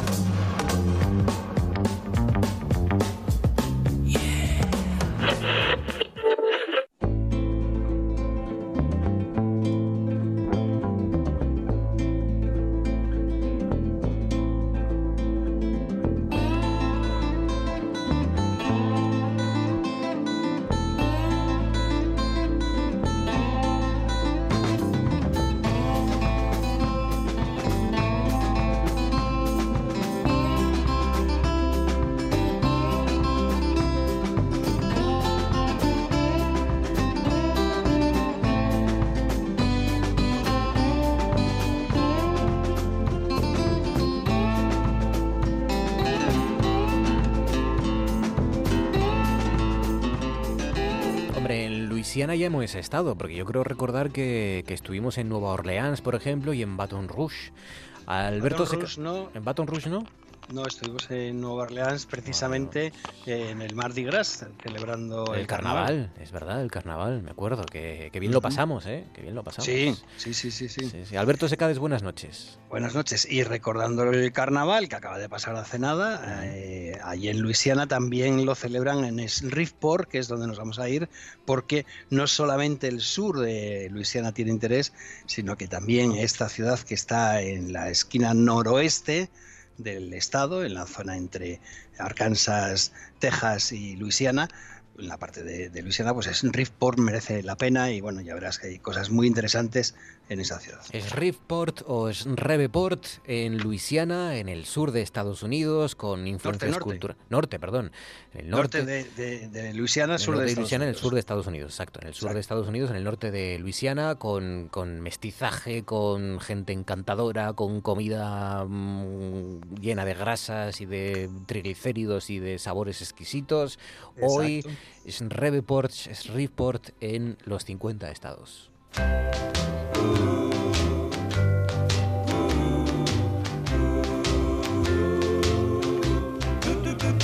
Hello, walls.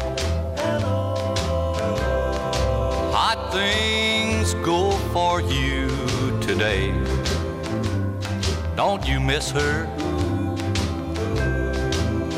Since she upped and walked away. And I'll bet dread to spend another lonely night with me. But lonely walls, I'll keep you company. Hello, window. Y para empezar, te ha sido, nos propones que vayamos hasta 1961. Hello Walls. Exacto.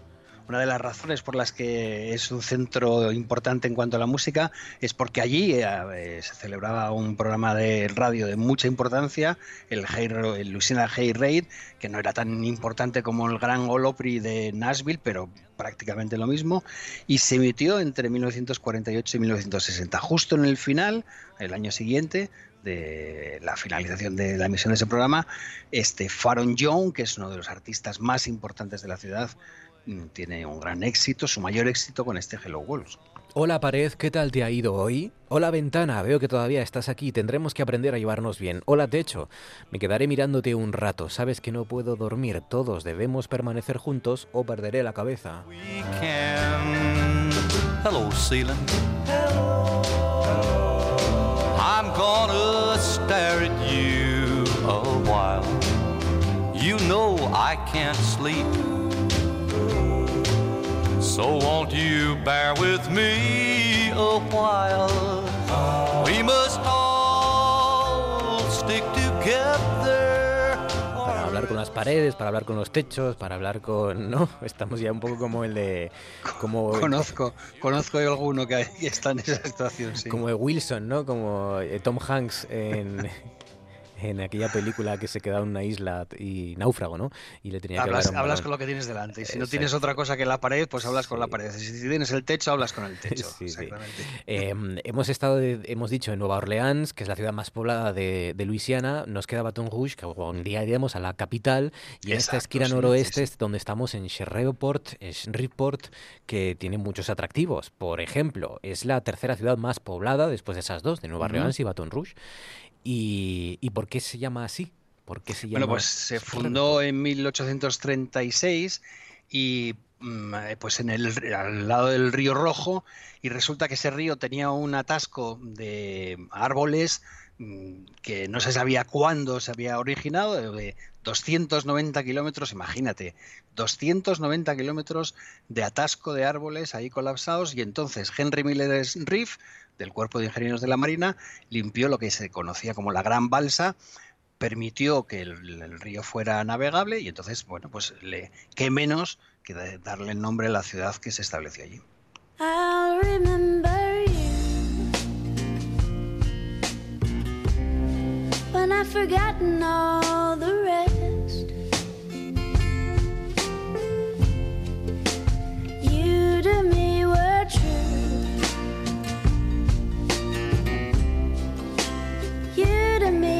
The best. When there is no more, you cut to the core. Quicker than anyone I knew. When I'm all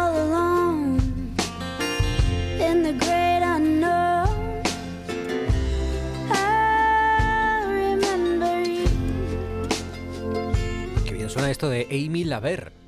Una chica que ya estuvo aquí, ya sonó en 50 estados porque es una predilección personal. Eh, esta, empezamos con Faron Young haciendo country, esta chica hace americana y esta canción está incluida en su segundo disco. Te recordaré cuando se me haya olvidado todo lo demás, me acordaré de ti. I had so little time to fail. There's some people there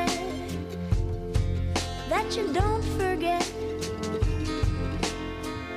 Even though you only seen them a time or two. When the roses fade and I'm in the shade. I remember you. Didn't I? Well, didn't I try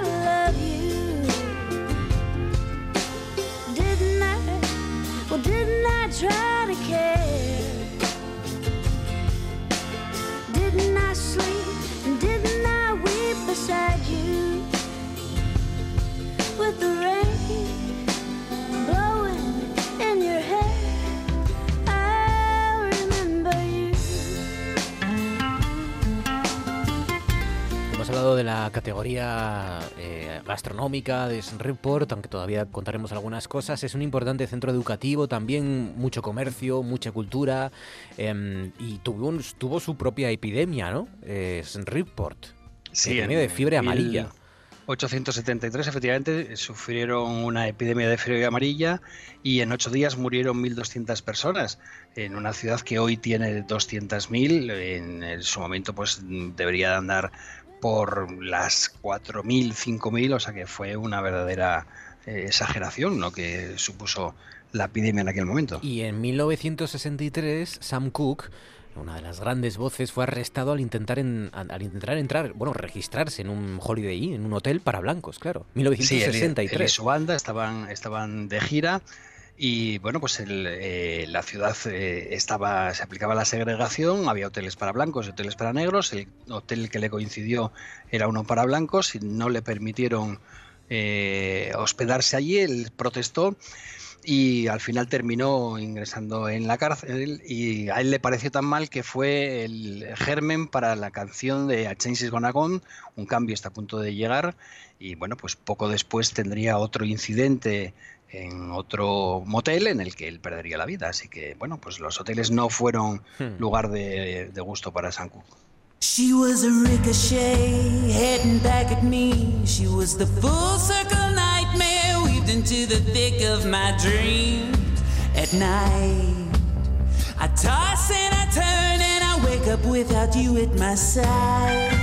These days, Estamos en Luisiana, en el estado de Luisiana, y estamos en Shreveport, Shreveport, la ciudad a la que pertenece Kylie Craft, que es de hace dos años nada más. Este Sí, artista. Kai Clark es un- uno de esos artistas de, de música indie. Estoy intentando poner música variada en estilos y pues es uno de los renovadores de la música indie, una de las grandes figuras. Él nació en Shreveport, en Shreveport, pero vive en Portland y es efectivamente de su segundo disco. El año pasado sacó un tercer disco también muy recomendable. La canción es el mismo título del disco de hace eh, dos años, Foul Circle Nightmare. Ella era una pesadilla de círculo completo tejida en el grueso de mis sueños nocturnos. Me doy la vuelta y me despierto sin ti a mi lado. En estos días hay un millón de maneras de hacer el amor con una mujer, pero no puedo encontrar ninguna contigo.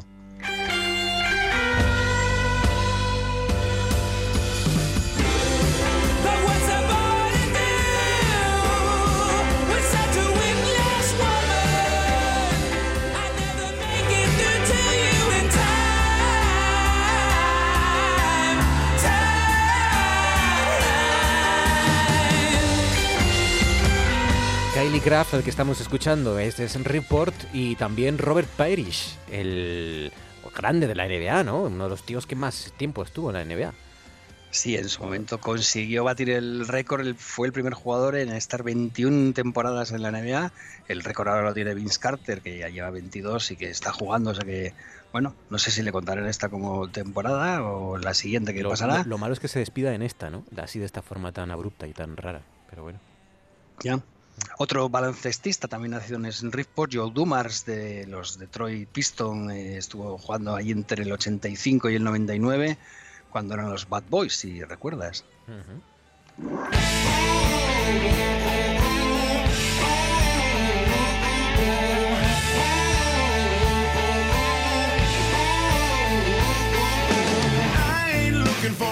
Girl.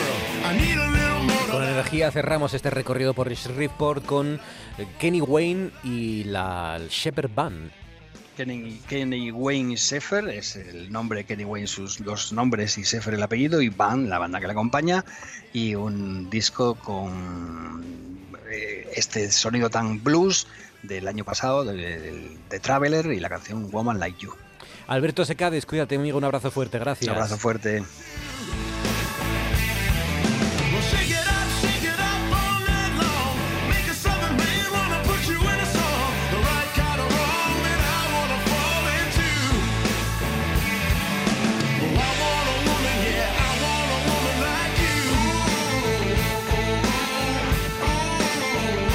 José Antonio Martínez, profesor, buenas noches, ¿cómo estás? Hola, muy buenas noches. Seguimos con las palabras casi casi desusadas o con poca vida por delante, por lo menos, ¿no? Casi desahuciadas. Bueno, pero ya por lo menos cambiamos de ambiente, ya no es el ambiente de medianoche en el cementerio Sí, de las palabras, sino es casi casi ha la de, terminado. de cenar, ¿no? Eso, efectivamente. Sí, por ejemplo, para cenar pan, si hoy vas a la panadería y pides una hogaza de tranquillón, Claro, te hoy entenderán. podrías ir a pedir una hogaza de tranquillón, porque con una hogaza de tranquillón, pues tienes para varios días, de tal manera que no tienes que salir de casa todos los días, que es lo que, de lo que se trata. Claro. Porque, ¿qué era el tranquillón? Pues el tranquillón no era otra cosa que la mezcla de trigo y de centeno. Eh, se aplicaba a- al pan, al- a la panificación, ¿no? La, la mezcla de trigo y centeno. Pero también se decía tranquillón, y de ahí tiene su, eh, su motivo el, eh, y tiene su origen la palabra, cuando el trigo y el centeno se sembraban juntos, es decir, en una sola siembra.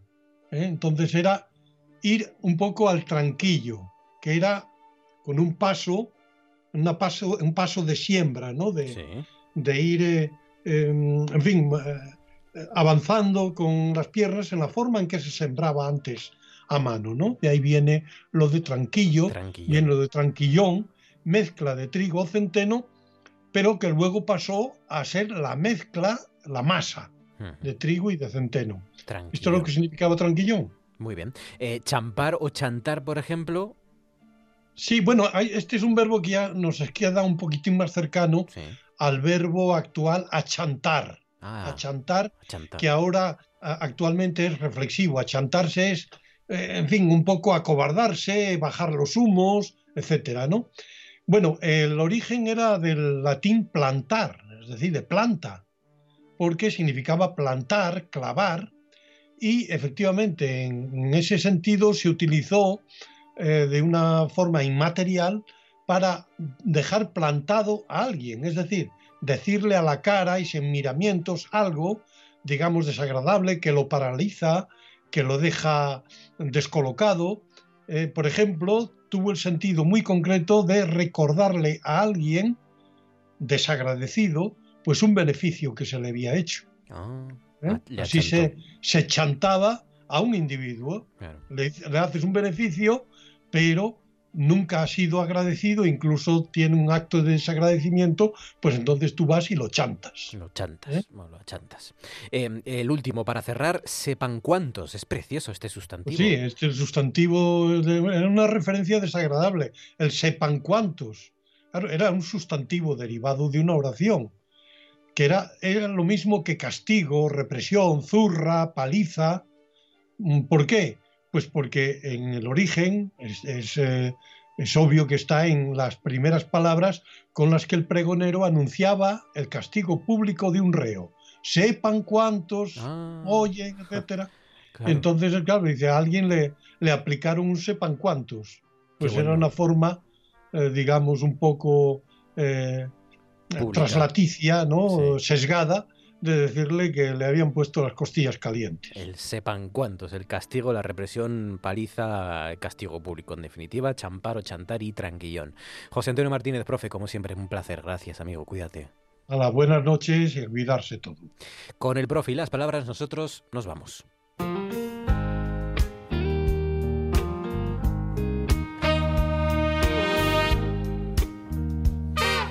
Lo que significa que ya queda un día menos para recuperar nuestras vidas. La página de la Nueva España dice Asturias registra seis fallecidos más y el doble de curaciones. RTPA dice los geriátricos asturianos registran 25 muertes de usuarios por coronavirus. El comercio dice la industria asturiana busca su encaje en el decreto del gobierno para gestionar el caos. Y la voz de Asturias dice Asturias estabiliza los casos positivos y suma seis nuevos fallecimientos. Hasta aquí, noche tras noche, hasta aquí este lunes. Mañana estaremos aquí a las, nueve y- a las ocho y media, a las ocho y media, para hacerles compañía. Gracias por su confianza. Hasta mañana.